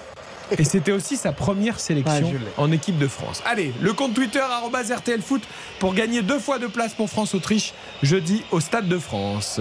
Les Parisiens qui confisquent le ballon, Raph et Philippe. Et effectivement, c'est Paris qui a le ballon avec Danilo qui écarte sur euh, Nuno Mendes sur le côté gauche. Les Parisiens qui se sont installés tout de suite. Il y a, y a pas de ronde d'observation hein, dans ce, match. C'est le, plaisir aussi de commenter ces chocs-là. C'est que ça va tout de suite très très vite. Et les Parisiens, on le voit, ont pris la main sur ce match. Ils ne prennent pas du tout à la légère. Les Lyonnais non plus avec une bonne récupération d'Alexandre Lacazette qui lance Dembélé. Euh, Dembélé et Lacazette qui vont devoir aussi se trouver. C'est pas forcément simple. Et ça écarte vers Karl Toko Ekambi qui remet vers Lacazette. Avec le repli euh, défensif des Parisiens tout de suite. Euh, la perte de balle, c'était Neymar, mais euh, comme il a réussi à gratter, pas récupérer le ballon, mais à empêcher la projection rapide, il s'est un petit peu rattrapé de, de cette perte de balle. Ouais, je voulais juste vous donner pour l'anecdote, parce qu'on a commenté. euh, et on recommentera très probablement la petite vidéo des Parisiens dans l'avion, euh, commanditée par le sponsor maillot principal. Qui a été retiré d'ailleurs, hein, Philippe. hein. Qatar Airways qui a été retiré effectivement par le, par le Paris Saint-Germain. Oui, mais il faut savoir que ce soir, par exemple, au stade, toutes les euh, publicités lumineuses, mais également euh, euh, des hôtesses, enfin en tout cas de, de la société, on va dire, concurrente principale, Emirates, pour ne pas la citer, qui est un des sponsors principaux ici du, du match. Euh, voilà, il y avait une petite bataille de com et c'est pas un hasard non plus si Qatar Airways avait programmé sa campagne de publicité en fonction de, de ce match-là. C'est aussi une petite bataille à distance qui explique justement qu'on ait pu voir net cette polémique euh, tuée dans l'œuf, effectivement. Par contre, Avec, attention euh, ce- messages ce lumineux au bord de la pelouse, ça consomme de l'électricité, tout ça. hein. Avant, on avait Ah des, ouais, des mais- panneaux fixes. Ah ouais, euh, attention, c'est pas très écologique, hein, les panneaux lumineux. Ouais mais, euh, ouais, il y a les panneaux solaires sur lesquels Ah, est garée bon, la voiture alors. RTL d'ailleurs. ça va. Donc, euh, S'il y a voilà. des panneaux solaires, panneaux Alors, ça va. Non mais vous- rigolez, mais Jean-Michel Aulas l'a- précisé il y a quelques jours avec les panneaux solaires qui sont déployés sur tout le stade autour sur les parkings. euh, Lyon couvre, enfin le, le Groupama Stadium couvre 80% de ses besoins Ah. en termes de, en termes de, dépenses bien. Quand, énergétiques. quand il ne sera plus président de foot, il pourra bien. se lancer dans les panneaux photovoltaïques, Jean-Michel Aulas. Il, il en connaît un rayon. Euh, on fait un petit point sur le basket. Les Bleus qui sont en difficulté quand même, même si ça va un tout petit peu mieux, Jean-Michel Rascol. Oui, puisque Evan Fournier euh, marque euh, des euh, lancers francs qui euh, permettent à la France de rester à peu près dans la course, mais ces Français sont largement menés 20 à 11. Alors qu'on va bientôt atteindre la fin du premier euh, quart-temps, il reste 58 euh, secondes. On essaye de combiner. Poirier qui est rentré, Hortel qui shoot et qui marque à 3 points. Oh là là, ça va faire du bien. Euh, 20-14, Encore les lui, Français hein. reviennent à, à 6 points. Un très beau panier de Thomas euh, mais- qui euh, C'est l'homme de l'euro. Ah ouais. et qui a dégainé vraiment à une, une vitesse euh, assez euh, appréciable en tout cas pour euh, ses camarades et surtout une défense un petit peu plus haute là pour l'équipe de France pour tenter de gêner ces, ces Espagnols euh, qui euh, shootent à Neymar 3 qui va points avec à nouveau pas opération. mal Neymar, de- la frappe et le but L'ouverture du score pour le Paris Saint-Germain avec cette combinaison Neymar, Messi au départ c'est Kylian Mbappé qui a mis le feu sur le côté gauche de la défense euh, de l'Olympique lyonnais et ensuite la bonne disponibilité la première euh, touche le contrôle orienté de Lionel Messi qui se met dans le sens du but le relais avec euh, Neymar qui lui remet et le but avec la frappe sans contrôle de Neymar premier poteau c'est imparable c'était parfaitement mené sur sa première offensive le Paris Saint-Germain qui ouvre la marque C'est lui à l'origine. hein. C'est- un 1-2. hein. C'est- lui qui gratte ce ballon, qui parvient à le conserver, qui décale Neymar et on connaît leur, leur entente, leur complicité naturelle. Et c'est un véritable 1-2 avec à l'arrivée, il finit en une touche. Euh, le gardien n'a même pas le temps d'esquisser le moindre geste. Il est, il est figé sur ses appuis et la, la frappe est, est somptueuse. Et les trois, ah, le- les trois dans l'action. hein. Mbappé euh, qui tente de, de créer la brèche au départ, puis le 1-2 entre Neymar et Messi. Euh, honte à nous, hein. aucun de nous a cité Messi, le plus grand joueur de l'histoire, qui pouvait marquer dans ce match. Si j'avais mis, j'avais mis possible buteur, Messi. Oui, mais votre premier buteur, vous m'avez dit qui? Ah, non, joueur de l'OL. Voilà, merci. Vous avez eu le bonheur Ah, d'avoir. non, mais c'est bien Messi, pour vos paris, Non par mais, contre. non, mais possible, possible buteur, ça marche pas. Ça. Yo, Yo, on bien, on veut bien tout entendre, mais possible buteur, ça, ça compte pas. Statistiquement, euh, depuis le début de saison, de toute Attention, façon, attention à Tolisso là qui écarte vers Carl Toko et Cambi. La réaction lyonnaise. Et Carl Toko et Cambi qui s'en mêlent les pinceaux et c'est récupéré euh, par euh, les Parisiens. Pas pour longtemps puisque les Lyonnais ont décidé de réagir.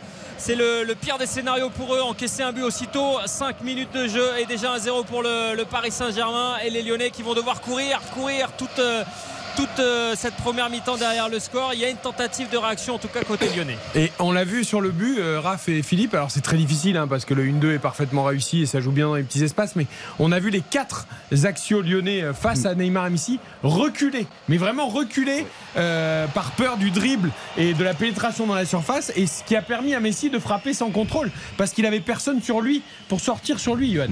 Ouais, c'est c'est un signe de, de- peur, c'est un signe que tu, tu redoutes. Et moi, je trouve que tu as une composition d'équipe très offensive de l'Olympique lyonnais. Et finalement, déjà dès le début du 5 premières minutes, déjà, déjà, tu subis, tu recules, tu fais pas face, tu ne, comment dire, tu ne défends pas en avançant, tu défends en reculant. Et là, évidemment, euh, et ce bonheur d'avoir Messi à son âge extraordinaire, insensé, insensé, sensationnel depuis le début de la saison, c'est euh, c'est formidable à voir pour nos yeux. Allez, Paris qui ouvre la première mèche donc de ce match 1-0 après 7 minutes. Juste un point sur le score au basket parce qu'on a terminé le premier carton. On débute même le second, Jean-Michel Rascol. Oui, euh, 23 à 14 pour euh, l'Espagne. Et un petit mot à Philippe Sansfourche. Vous me devez, cher Philippe, un tympan.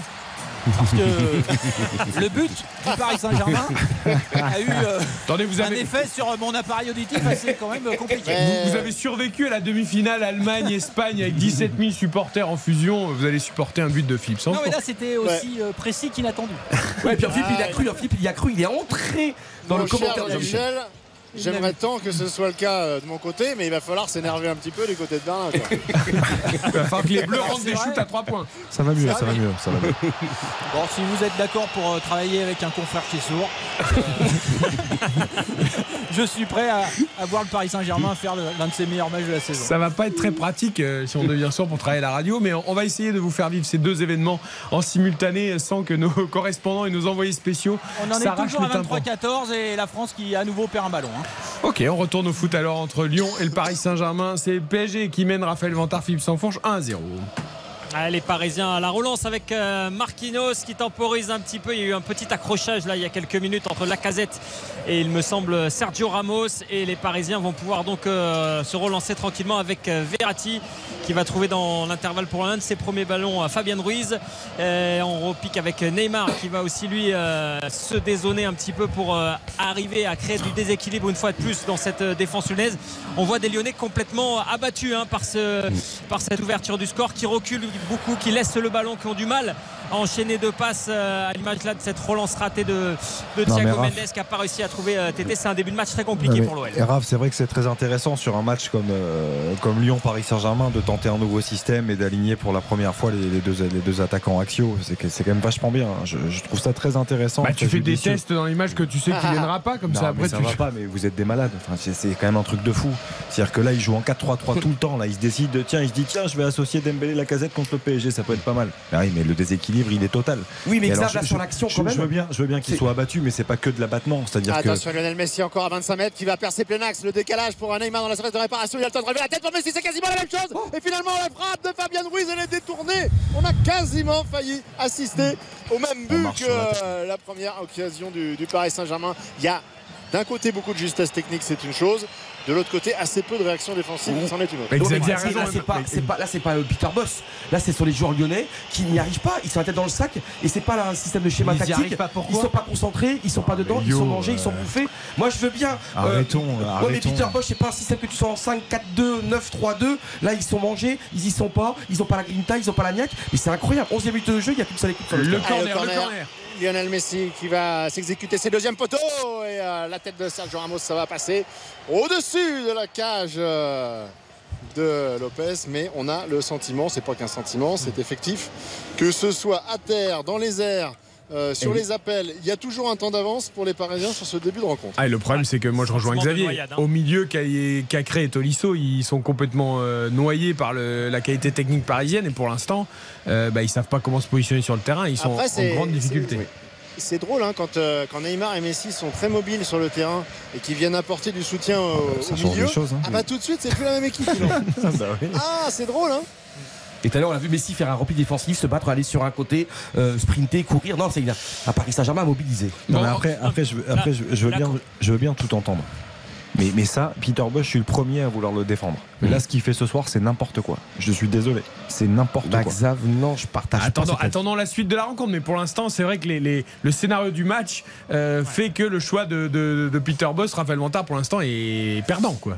Non, c'est- c'est c'est le pire des scénarios. C'était ça. hein. C'était prendre un but d'entrée euh, face, à, face à Paris avec, euh, avec une telle qualité en face. Et surtout, on le sent sur les replis défensifs. Effectivement aussi, on sent une équipe qui est pas du tout sereine, mais à tous les niveaux et sur toutes les lignes, que ça soit devant, au milieu de terrain ou, euh, derrière. Euh, après, euh, voilà, c'est une ligne de défense qui de toute façon va très mal et depuis quelques matchs, hein, elle a déjà encaissé 9 buts, c'est son dixième ce soir, c'est beaucoup déjà en même pas 9 matchs d'encaisser autant quand on veut prétendre aux places européennes. Donc il y a, aussi clairement un problème défensif à l'Olympique Lyonnais sur ce début de saison. Le basket à Berlin, on n'entend pas beaucoup Jean-Michel Rascol, c'est mauvais signe. Pour l'instant, les Bleus largement dominés. On, on craignait beaucoup Lorenzo Brown, mais il y a un autre garçon qui est en train de faire mal aux Bleus, c'est Hernan Gomez. hein. Oui, Hernan Gomez qui euh, multiplie les tirs et les réussites à, à 3 points. Un petit panier pour l'équipe de France pour euh, essayer de revenir dans ce match. 29 à 16 pour euh, l'Espagne avec beaucoup de fluidité dans le jeu espagnol. Là, des passes millimétrées. On se déplace en permanence. On joue sans regarder son partenaire. C'est assez exceptionnel. Et on se met surtout en position de, shoot. À nouveau, un panier à 3 points. Et c'est à nouveau, je crois, Hernan Gomez là qui a marqué à 3 points. Il en est à, à 9 dans cet exercice. C'est assez euh, exceptionnel au moment où on change justement de meneur. C'est Okobo maintenant, Eli Okobo qui a pris euh, cette euh, tâche. Rudy Gobert qui vient un petit peu au relais avec Hurtel pour essayer de se défaire de son vis-à-vis avec énormément de, de mal. Et Rudy Gobert là dans la raquette qui va peut-être pouvoir pivoter. On donne, ouais, on a dépassé les 25 secondes les garçons. là. Ouais, ouais, ouais. C'est vraiment, ça fait deux fois qu'ils se font prendre sur le chrono. Euh, c'est assez euh, bête comme faute parce que bon voilà il y a des chronos partout on le sait quoi. Euh, malheureusement on perd la balle sur ce coup là et on est largement dominé. Je rappelle le score 32 à 16 on joue depuis 2 minutes et 55 secondes dans le deuxième carton Après, pour les amoureux de basket, franchement, la- le Ah ouais, ouais, jeu collectif de l'Espagne, la circulation de balles, les passes qui vont à 10 000 à l'heure, euh, c'était, on pensait Oh, que Mbappé encore une fois avec ce petit ballon en profondeur pour euh, Lionel Messi. Et paf, encore réparation. Ouh, ils sont dans leur jardin, ils sont dans leur jardin. Désolé Jean-Michel, ils sont dans leur jardin, les Parisiens, dans cette surface de réparation lyonnaise. Encore un tir à trois points, Jean-Michel? Oui, du même garçon, Oh là euh, Hernan là Gomez. Là, il était, il était, il avait mis le feu à droite, il est venu mettre le feu à gauche, Ah, il est histoire de faire tourner la tête un petit peu plus à tête. C'est l'équipe de France, Rudy Gobert qui attaque le cercle là, faute sur euh, Rudy. Et ça sera euh, des lancers francs pour euh, la France. Et aussi un- une sorte de temps mort pour permettre à l'équipe de France de retrouver ses esprits. Je rappelle le 35 score à 16. 35 à 16. Oh là là. Et 12 points pour Hernan Gomez, 4 sur 5 à 3 points. Pour l'instant, la gâchette qui fait mal. Et je vous disais, le jeu collectif espagnol, ça fait quand même plaisir pour ceux qui aiment le basket. Parce qu'on on attendait les Antetokounmpo, les Doncic. Hakimi, le bon décalage, là, il a laissé passer pour Kylian Mbappé. La frappe de Kylian Mbappé, elle est un peu écrasée directement sur euh, Anthony Lopez. C'est dommage, mais collectivement, ça déroule côté euh, Paris Saint-Germain. On est totalement spectateur dans la défense lyonnaise. Des, ne euh, voit des redoublements de passes et des appels euh, de, de- de gauche à droite des Parisiens. C'est très très solide hein, ce que montre Paris là pour, euh, pour le moment. Et inversement on sent des Lyonnais complètement perdus il n'y a pas une passe qui arrive en, en attaque. C'est très très compliqué. Jeu court jeu long à l'instant là. On essaie de trouver Karl Toko et Kambi mais il n'y a presque pas deux passes consécutives depuis le début de la rencontre. Lyon est complètement a- sous l'eau après Raph, le quart d'heure de jeu. Il y a quelque chose de très simple, c'est-à-dire que quand tu passes d'un 4-3-3 que- dans lequel tu joues depuis le début de la saison à un 4-4-2, ça n'a absolument rien à voir dans l'animation.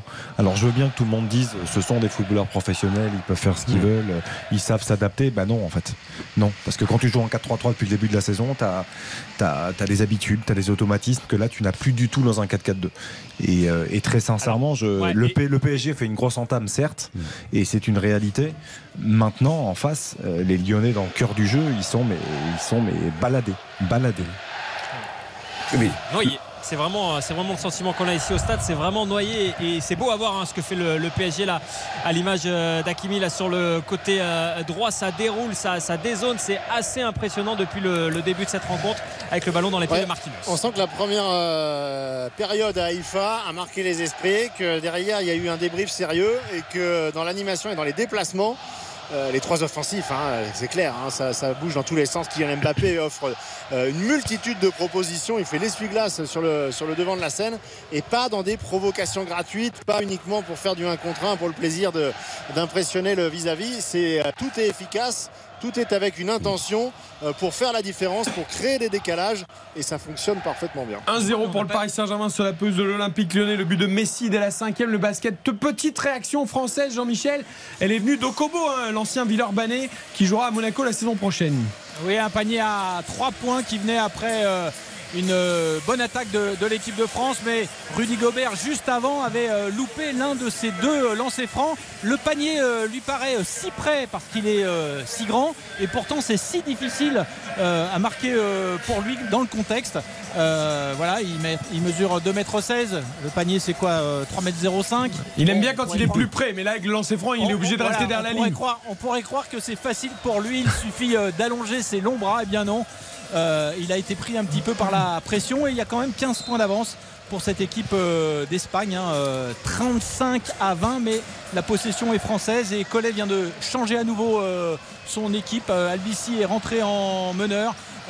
Okobo est resté, il est passé sur l'aile là, et Rudy Gobert qui va tenter de passer dans la raquette. Non, le ballon est perdu à nouveau par l'équipe de France. C'est au moins le dixième ballon perdu dans ce match. Attention à la contre-attaque. Ce ballon il est beau et il rentre plein fer dans les euh, paniers euh, français.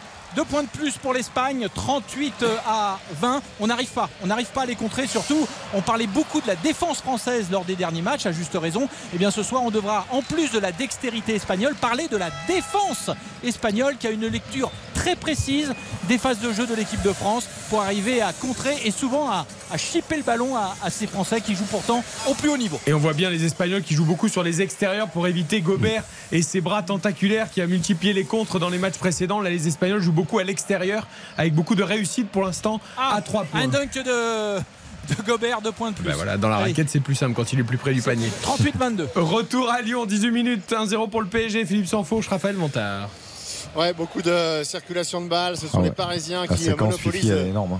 Le ballon. Elle, est énorme et, surtout, on se répète, mais Neymar et Messi reviennent en permanence pour offrir. Alors je pense que c'est aussi dû à la première titularisation de Fabian Ruiz, où ils ont la volonté justement de le rassurer, de lui offrir toujours euh, des, euh, des- séquences de possession où il peut euh, prendre un petit peu de champ et pas laisser uniquement à Verratti toute la responsabilité de, mener, de lancer les, premières offensives. Mais là, pour l'instant, bah, il est dans des chaussons, Fabian Ruiz, parce qu'il a, tout le temps, dès qu'il touche le ballon, une possibilité.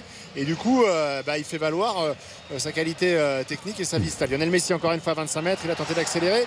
Il est pris le contre peut-être avec Allez, euh, un 3 contre Dembélé. 3. Un 3 contre 3 avec Carl Toko et sur le côté gauche. Il faut en profiter pour les Lyonnais parce qu'il n'y en aura pas 12. On le voit avec le d'une 2 avec Carl Toko et dans la surface. Carl Toko et qui rate son contrôle. Il va essayer de centrer en retour pour Maxence Cacré. La frappe de Moussa Dembélé complètement dévissée. C'était la première incursion lyonnaise après 20 minutes de jeu.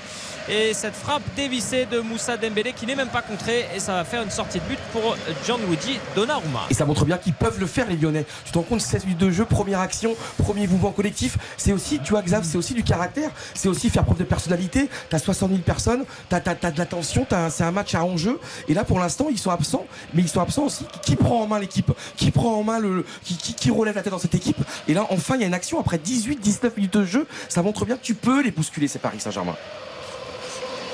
Allez. Les Parisiens côté droit là avec euh, le 1-2 entre euh, Hakimi et Mbappé. On revient vers, euh, vers Mbappé. Hakimi, ces deux-là se trouvent parfaitement comme tout le reste de l'équipe. Et Castello Luqueba qui tente de sauver la touche. Ça ne sera pas le cas. Ça va donner une bonne touche côté droit pour les Parisiens. Avec Ashraf Hakimi qui euh, attend un petit peu de, de soutien avec euh, ce ballon qui va revenir dans les pieds de Kylian Mbappé qui n'est pas content parce qu'il dit qu'il a été accroché au niveau de la deuxième euh, touche de balle. Ça lui vaut euh, quelques petits sifflets de la part des- du public euh, du groupe Ama Stadium qui continue de, de donner de la voix mais c'est vrai qu'ils attendaient autre chose les supporters. Ils étaient partis pour tenter d'accompagner une grosse entame de leur, de leur joueur favori et c'est pas vraiment le scénario espéré qui était attendu avec euh, Toko Ekambi là, qui est alerté là-bas sur le côté gauche. Il va empêcher ce ballon de sortir des euh, limites du terrain. Il se euh, recentre. Il attend un petit peu de soutien. Ballon à l'opposé peut-être avec peut-être la tête de la casette qui va passer juste à côté de la cage de Donnarumma. Elle était bonne cette- ce renversement. Il était bon. La casette avait bien senti le coup. Ouais, très très bon, euh, très très bon placement de la casette et très beau centre signé Tolisso. Il était puissant, le timing était bon. Il a juste à ajuster le dernier geste et la malheureusement il l'a l'autre pas côté. fait. Alexandre euh, Lacazette. Non Et c'est dommage parce que c'était une très très belle occasion de revenir au score hein, parce que malgré cette outrageuse domination depuis euh, 21 minutes, il n'y a, que 1-0 finalement pour le PSG. On a l'impression déjà, euh, tant euh, la mainmise est totale sur ce match euh, par le Paris Saint-Germain qui mène déjà de plusieurs buts, mais il n'y a qu'un 0 but de Lionel Messi à la cinquième. Et quelque part, euh, les Lyonnais jouent déjà comme s'ils étaient euh, vaincus et, et abattus, même si ça va mieux depuis quelques minutes. Ouais, je sais pas s'il doit pas jouer sa tête Tolisso, plutôt. Tolisso qui remet vers Moussa Dembélé, vers la casette, ça écarte vers Carl Toko Ekambi, la frappe et l'arrêt de Donnarumma très tranquillement. La frappe était trop molle pour euh, euh, inquiéter Donnarumma et ça réveille en tout cas le groupe Ama Stadium. Ouais, la relance c'était euh, compliqué hein, du côté des, des Parisiens et pour le coup Donnarumma là c'était bien avancé mais bien bouché l'angle. Il n'a pas laissé euh, beaucoup de- d'espace et dans ces cas-là effectivement eh ben, sa stature forcément euh, en impose et il aimante un petit peu les, les ballons mais on voit bien que, que le Paris Saint-Germain dans ses relances, dans ses premières relances, quand il est un petit peu acculé euh, défensivement, parfois il y a un petit peu de, euh, un petit peu d'excès de confiance euh, et, et la Ah, c'est perte de balle, nouveau, forcément, hein. quand, quand elle est à 20 mètres, eh ben, elle est sanctionnée. Est-ce que sur la tête de la casette, il... c'est pas Bah, plus simple s'il la joue de là où elle vient euh, Pour Si. attaquer le ballon de face plutôt que d'essayer de le. Mais le le- ballon retombe un peu à pic, c'est difficile de lui redonner de la vitesse pour aller à l'opposé, je pense. Si, il, peut- il peut. Euh, effectivement, Fifi, tu as raison par rapport à ce que tu dis. Il Mais- arrive un peu mais- derrière le ballon, c'est mais, pas un- mais Eric aussi, c'est-à-dire que c'est pour les gardiens, c'est souvent beaucoup plus difficile d'intervenir quand on remet le ballon de là où il vient. Euh, maintenant, je trouve que le geste de la piquer, de la- d'aller chercher le premier poteau est plutôt bon aussi. Mais après, c'est pas une première nouvelle non plus de voir les Parisiens surpris, notamment dans, dans, l'axe. On parle souvent des difficultés des, des équipes qui jouent à 3 en défense centrale. Euh, Là, on, on en a eu la confirmation il y a quelques, il y a quelques secondes sur euh, cette situation pour l'Olympique lyonnais. C'est souvent difficile de gérer la profondeur. Ils, ils ont encore besoin de travailler ce système-là. Et effectivement, Lyon est capable de leur poser des problèmes. Mais je pense que Lyon est capable de leur poser peut-être plus de problèmes en jouant en 4-3-3 dans un schéma qu'ils maîtrisent qu'en jouant dans un schéma qu'ils maîtrisent un peu moins, même s'il y a plus de présence devant les buts, avec la présence de Dembélé, bien sûr, aux côtés de la casette. Et Philippe, on a vu aussi tous les errements défensifs de Nuno Mendes, hein, parce que sur l'appel de, de la casette, pour le centre de Tolisso, Nuno Mendes, il bouge pas, il est statique, les pieds dans la pelouse, et il se fait complètement prendre par l'appel de la casette. hein. Ah oui, il passe 90% de son temps sur des phases offensives, sur des appels. euh, où finalement, bah, c'est un ailier, quoi. Euh, et, et les, les- les moments de concentration sur ces instants précis où il faut. euh, et c'est là où on voit que c'est encore un jeune joueur qui a, qui a besoin, puis, Fifi, sur ces instants-là, d'être plus concentré. C'est la différence avec Bernat. C'est-à-dire que tu as deux profils Ouais, complètement différents. C'est que Bernat, il a cette logique défensive beaucoup plus naturellement que, que Nuno Mendes. C'est le vrai arrière latéral, comme euh, le décrit euh, euh, des garçons comme Vicente Lizarazu. C'est-à-dire cet équilibre permanent où en fait pendant 90 minutes, ton, ton- ton logiciel, ton cerveau ne pense qu'à une chose, c'est où je dois placer le curseur. À quel moment est-ce que je peux me permettre d'apporter le soutien offensif? À quel moment est-ce que je dois être concentré sur... Et en fait, un- ils ressortent carbonisés les mecs parce que tu dois réfléchir en permanence. Mais si tu, tu oublies cette concentration-là, eh ben, tu es puni sur les, les deux, trois, les deux, trois actions défensives sur lesquelles tu, tu es en errance. Allez, petit détour par Berlin parce que l'Espagne nous est en train de gifler la France, Jean-Michel Rascol. C'est une véritable démonstration ce que font les Espagnols collectifs, en tout cas. Oui, il mène 47 à 26, multiplie euh, les, les systèmes en attaque pour désorienter complètement la, la défense française. Rudy Gobert se fait prendre à chaque fois et multiplie les fautes qu'un. Il loupe un lancer franc, c'est la première fois depuis le début de ce match. Et notez que à 3 points, par exemple, l'Espagne est à 69%, 9 sur 13, alors que les Français sont à 3 sur 10, c'est-à-dire seulement 30%. C'est l'une des différences, il y en a beaucoup d'autres, mais en termes de réussite euh, et de dextérité, il n'y a pas photo. Et merci à Okobo, hein, qui est le seul qui a rentré deux de ses tirs à trois points, qui- qu'on n'a pas beaucoup vu pendant pendant cet euro, le jeune français, mais qui là tient encore un Il peu a les pas bleus. joué. Ouais, voilà, et là, il est un peu en réussite ce soir, il tient un peu les bleus, mais on attend plus des leaders, Gobert, Fournier, Hurtel, euh, dans ce match. Pour l'instant, ils sont vraiment dominés, Xavier, euh, par, Les par trois sont sur le parquet pour l'instant. Les trois sont là. hein. Alors Hurtel essaye, je trouve, par séquence de, de, de- de- de- de maintenir un peu les chances de l'équipe de France, mais, euh, mais c'est vrai qu'Okobo, il, il avait fait une ou deux petites erreurs, je crois, quand il était rentré dans, Il n'a dans- pas beaucoup dans- joué dans pendant des, des matchs Ouais. Ah, il y a importants. Bousselé. Euh, voilà, il y a Bousselé, ces joueurs-là, on en a besoin. Dans ce genre de match-là, euh, c'est pas le tout de briller avant. C'est une finale, c'est aujourd'hui qu'il faut briller, qu'il faut être au rendez-vous. Et en face, on connaît le collectif espagnol. Allez, pour l'instant, ça fait euh, plus 19 pour l'Espagne euh, dans cette finale de l'Euro et toujours 1-0 pour le Paris Saint-Germain sur la pelouse de Lyon. Très courte pause, suite d'RTL Foot et basket, j'ai envie de vous dire ce soir, jusqu'à 23h. RTL Foot, Présenté par Eric Silvestro.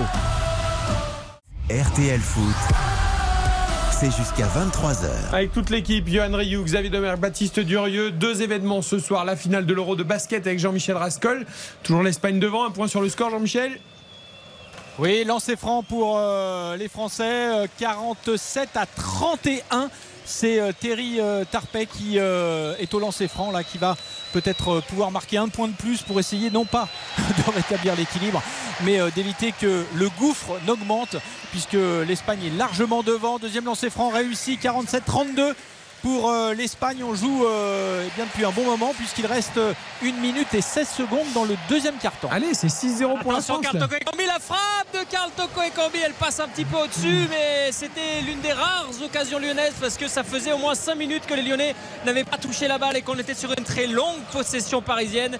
Et cette frappe de Carl Toko Ekambi venait euh, ponctuer une, une des rares occasions lyonnaises avec une ouverture là, de, de la casette. Et, euh, et Carl Toko Ekambi, malheureusement, n'a pas pu cadrer ce ballon. Toujours 1-0 pour le PSG alors qu'on rentre dans le dernier quart d'heure. Et ça, c'est l'autre événement de la soirée, ce dernier match de la huitième journée. Lyon-Paris Saint-Germain, le choc au Groupama Stadium avec Raphaël Vantard et Philippe Sansfourche. Ça va, Johan?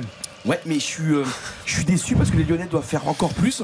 Et tout à l'heure, j'ai aimé quand même, c'est Gusto qui a vraiment, il n'a pas eu peur de Mbappé, Mbappé qui essaie de le provoquer. Et Gusto était là. Alors, il a fait une faute certes. Et là, regarde Messi qui déroule encore son football, c'est Ah, exceptionnel. Messi qui va lancer la balle sur le côté droit. Achraf Hakimi Oh, qui ouais. va passer la petite balle en retrait pour Kylian Mbappé. Euh, il lui met un petit peu dans le dos. Kylian Mbappé qui, qui râle un peu, comme s'il avait été accroché dans la surface. Et le bon geste défensif de Thiago Et Mendes, le bon il faut le noter euh, quand il existe. Défensif. Et ça repart de l'autre côté parce que ça s'intensifie avec Alexandre Lacazette qui lance Carl Toko et Cambi qui remet vers la casette à l'entrée de la surface. La frappe de la casette, la fin, tirant dans la surface, encore le dribble, la frappe. Oh, il était intéressant ce mouvement d'Alexandre Lacazette, ça manque de puissance à la fin.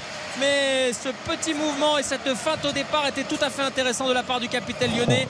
Il a effacé au moins trois Parisiens. La frappe derrière, elle manque de. Oh, il a mis Ramos précision, par terre, mais elle, elle était pas mal, ouais. Quelle technique, non, c'est soyeux. Ça va Attention, c'est pas fini avec Carl Toko Ekambi qui continue dans la surface. La frappe de Carl Toko Ekambi, ça rase le poteau de Gianluigi Donnarumma. C'était pas mal, ça aussi. Ça fait plusieurs actions que les Lyonnais euh, montent là et ça peut être intéressant pour, euh, pour le dernier quart d'heure de cette première si, Il y, a- il y a quand même quelque chose d'inquiétant pour le Paris Saint-Germain, c'est l'attitude défensive de Sergio Ramos. Parce Ah ouais, que moi, il- moi, moi, je veux bien, je veux bien qu'Alexandre Lacazette face à un enchaînement de grande qualité.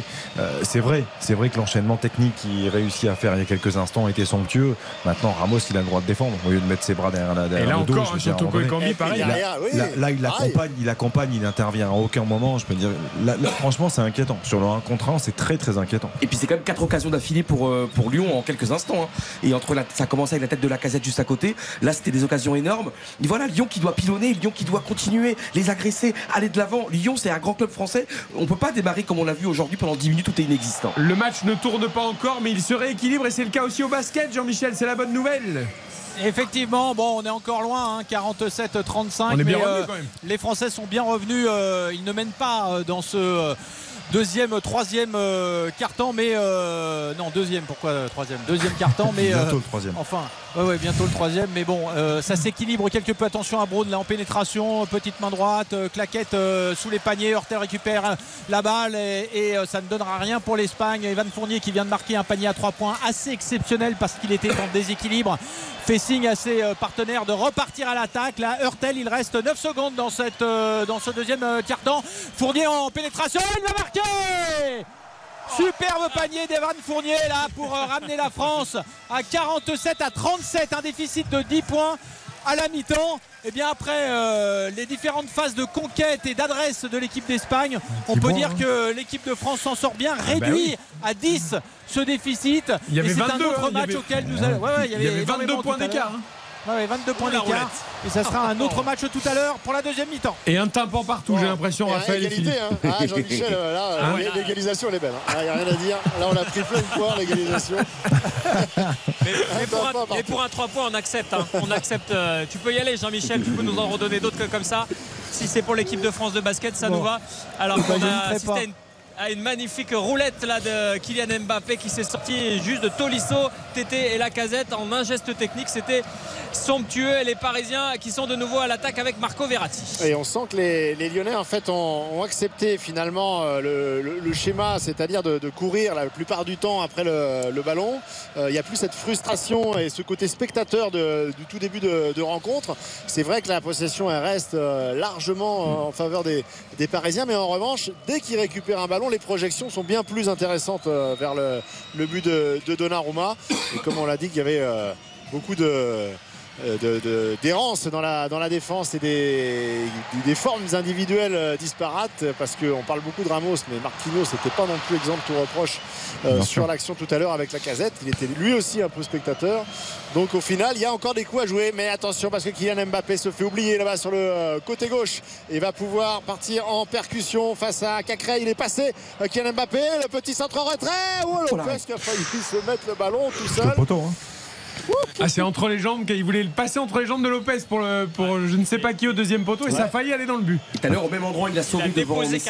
Je crois que ça touche le poteau après, hein non Lopez il la prend entre les jambes et ouais, ça, ça Non, mais là, flirte- Lopez, il montre ça quand même flirte encore avec le poteau. son immense rôle parce que c'est lui même la troisième fois. Et tu vois, il est, tu vois, il est, le- l'attaquant est juste devant lui, hein, et tu vois, il ferme bien l'angle. Il est présent avec sa, comment dire, son côté guerrier. Ils vont le jouer à deux ce petit corner Ouais. Neymar Il y, a Messi une petite, euh, il y a une petite friction entre Tolisso et, et Sergio Ramos. Et une Oh, petite bon. explication de tête avec euh, François Le Texi. bon, quel Ouais, il nous a fait la comédia dell'arte. Oh la là, dell'arte. c'est un super. Après- après, il le pousse aussi, hein. Tolisso. Mais- non mais qu'il le pousse d'accord mais il a pas besoin de s'écrouler comme s'il venait de prendre une droite de, de Tyson Fury quoi. Je Enfin, suis d'accord, mais il n'a pas le poussé non plus comme ça. on aurait dit Mike Tyson il y a quelques années mais maintenant, maintenant, c'est Tyson Fury. Allez, attention au corner. Attention au corner joué à deux entre Messi et, et Neymar. Euh, Messi qui remet à Neymar. Qui pivote avec euh, Verratti. Ça revient vers euh, Neymar. Le centre. Non, il est passé. Il a fait la feinte. Oh, bah, Neymar dans la surface. Le centre. Et c'est repoussé tant bien que mal par la défense lyonnaise. Euh, en l'occurrence, deux défenseurs centraux que sont Alexandre Lacazette et Tété sur le coup. Et les Lyonnais qui vont essayer de repartir avec Maxence Cacré. Et c'est dommage. Il n'a pas pu appuyer sur, Ah, euh, superbe le sur Mendes. ballon parce qu'il y avait euh, Carl Toko Ekambi qui était prêt à jaillir derrière. Avec ce geste. là, vigilant et qui, euh, qui déclenche le tacle hein, avant même que le, le ballon Ah ouais. soit parti des, des pieds de Cacré. C'est ce qui fait que le, le ballon ne, parvient pas à passer. Là, pour le coup, il y avait la, concentration du défenseur qui anticipe la transmission et qui, euh, et qui coupe l'action avec euh, ce tacle. Ballon dans les pieds euh, lyonnais avec Tété sur le côté droit qui cherche un, premier appui. Marco Verratti qui va mettre euh, la pression euh, pour empêcher Alexandre Lacazette de se retourner. Et du coup, ballon qui revient jusqu'à Thiago Mendes en défense centrale. C'est l'une des rares fois où l'Olympique lyonnais va partir comme ça sur une attaque placée. Depuis le début de la rencontre, on joue la 35e minute de jeu. Toujours 1-0 pour le PSG, mais c'est une des premières fois où on va assister à une attaque défense placée avec l'OL qui repasse par Gusto et Thiago Mendes à proximité euh, du rond central. La casette fait signe de temporiser. Ça va vers Tolisso. Tolisso qui écarte là-bas vers Carl Toko Ekambi. Il y a un beau coup à jouer là peut-être euh, pour les Lyonnais. Carl Toko Ekambi qui temporise, lui aussi qui attend euh, le dédoublement de Tagliafico. On revient vers Carl Toko Ekambi. On cherche à temporiser côté lyonnais et le ballon va être repris par les Parisiens. Ouais, elle est donnée hein, carrément de Kwekambi à Fabien Ruiz cette euh, balle tentative de, de contre rapide des, des Parisiens mais euh, ça n'est pas passé nouvelle chance pour les euh, Lyonnais à 30 mètres de la cage de Donnarumma ballon dans la surface de réparation tête sans difficulté Ramos capté encore par complètement battu. Gigi Donnarumma Et en tout cas, euh, Chouameni, formidable le Real Madrid. Passe décisive fantastique. 1-0 pour Real Madrid contre l'Atlético Madrid. Et Chouameni, il fait une passe décisive absolument sensationnelle. Il est fantastique, il arrive à regarder le basket, la Ligue 1, la Serie A, euh, le championnat espagnol. Il Il, regarde tout en même temps. Vous avez piqué le boulot de Baptiste Durieux Mais non, qui pas du s'apprêtait à nous donner le score. Johan Ryu. Mais c'est bien, votre Pas du tout, mais enthousiasme oui. nous fait plaisir. Grosse passe ça fait 1-0 pour le Real face à l'Atletico. Griezmann est titulaire, on le précise parce que c'est une information aujourd'hui. Il y a aussi Milan-Napoli avec Olivier Giroud, notamment titulaire du côté du, Milan AC. On vous donnera évidemment l'évolution des scores tout au long de la soirée. c'est Rodrigo qui marque hein, pour le, le Real. Absolument. La, la passe est magnifique. Il a un peu de réussite dans son enchaînement, je trouve, en demi-volée. Il, il est tout heureux de l'avoir terminé au fond. Mais, mais Rodrigo confirme. C'est-à-dire qu'en l'absence de Benzema, il y a Vinicius, mais il y a aussi Rodrigo qui est en train de Il grandir. aurait pu avoir. Eden Hazard, mais c'est Rodrigo qui est en train de prendre la suite. Mais il avait déjà été bon en Ligue des Champions en demi-finale, notamment euh, contre Manchester City, si mes souvenirs sont bons. Passeur décisif. Euh, Philippe, comment se comporte Fabien Ruiz? C'est pas mal. On en a C'est pas mal parlé, que, ouais. euh, ses entrées en jeu, alors c'était compliqué parce qu'il a fait, là, il a fait un petit quart d'heure euh, contre Haïfa et auparavant sa première euh, sortie c'était une vingtaine de minutes euh, à la fin du match contre Brest où le PSG n'était pas spécialement dans un, dans un très bon soir. Euh, là, ses prises de balles sont bonnes. On voit, on voit vraiment que, attention, Nuno Mendes là, qui était à la lutte en 1 contre 1 avec euh, Gusto.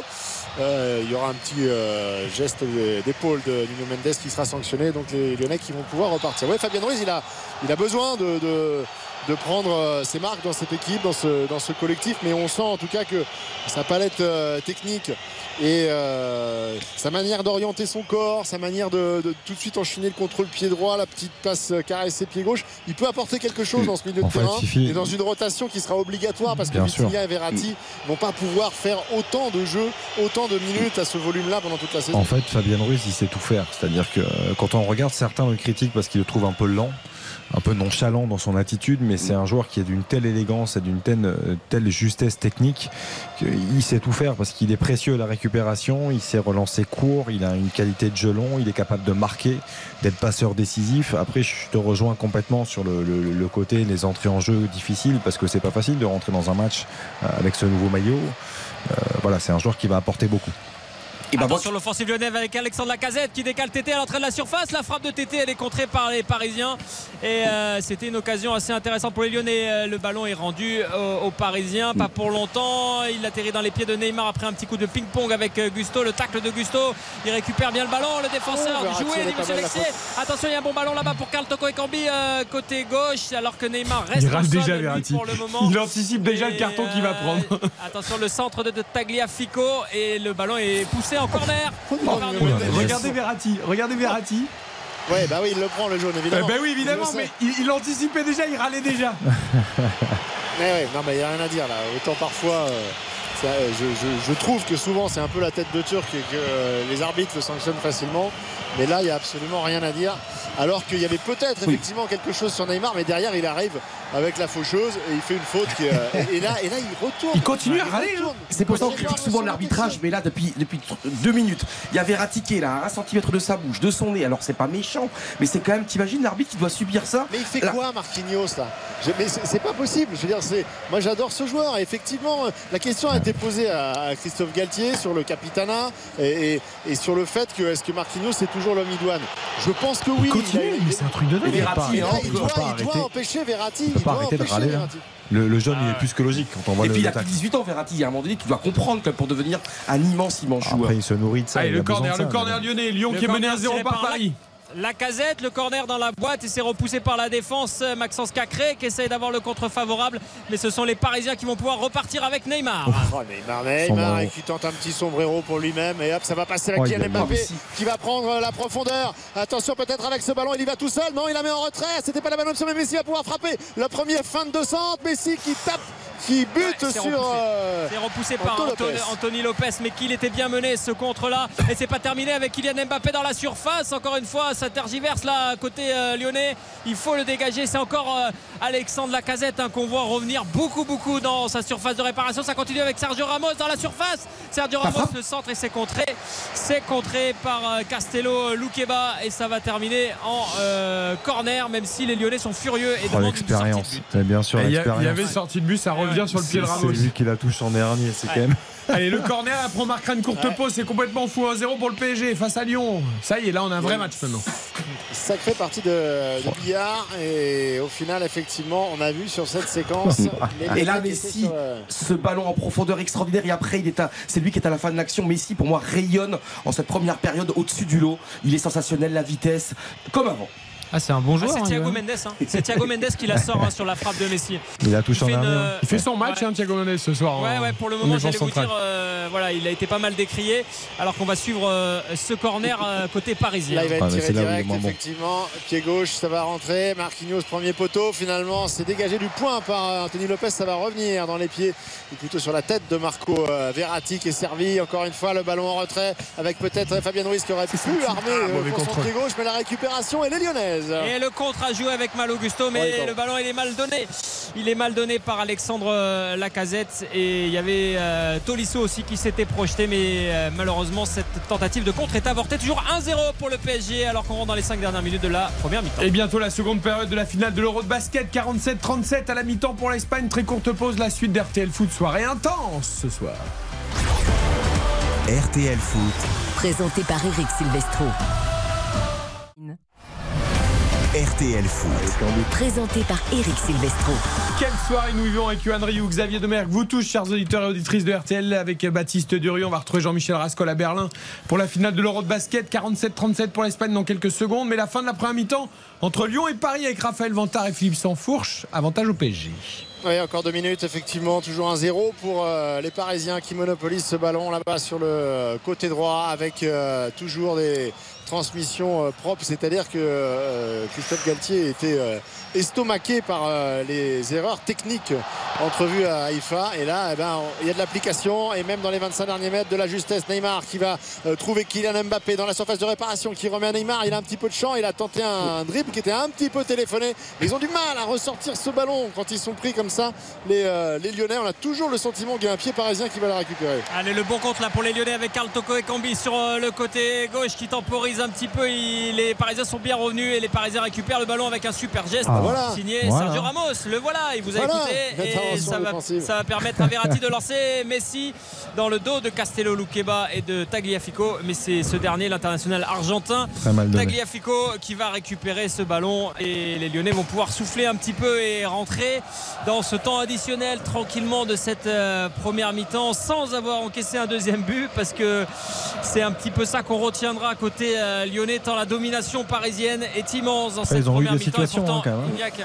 il y a eu Ouais. des occasions mais dans la domination quand même territoriale et, et possession on va voir les chiffres avec Baptiste tout à l'heure mais elle est, elle est de point de vue assez, assez impressionnante euh, ici, ici vu, du, vu du stade et il n'y a que 1 à 0 finalement malgré cette domination parisienne Oui, ce sera d'ailleurs certainement euh, l'axe de communication de, de Peter Bosch à la mi-temps. C'est de dire à ses joueurs que même pris euh, par le collectif euh, parisien, dès qu'il y a possibilité d'alerter la, la défense centrale parisienne, il y a des danger. situations dangereuses et il y a, il y a la qualité, il y a la qualité technique de, de, de la casette, il y a la percussion de, de Dembélé ou encore, euh, ou encore de Toko Ekambi. Donc il y, a, il y a des possibilités, il y aura des possibilités pour les Lyonnais. Ce qui est certain, c'est qu'il ne faut pas être à, à deux buts de à deux buts d'écart. Il faut rester effectivement euh, sur, euh, sur ce score de 1-0 pour le moment avec les Parisiens qui vont très probablement faire tourner euh, tranquillement et tenter une dernière offensive avant le, le coup de sifflet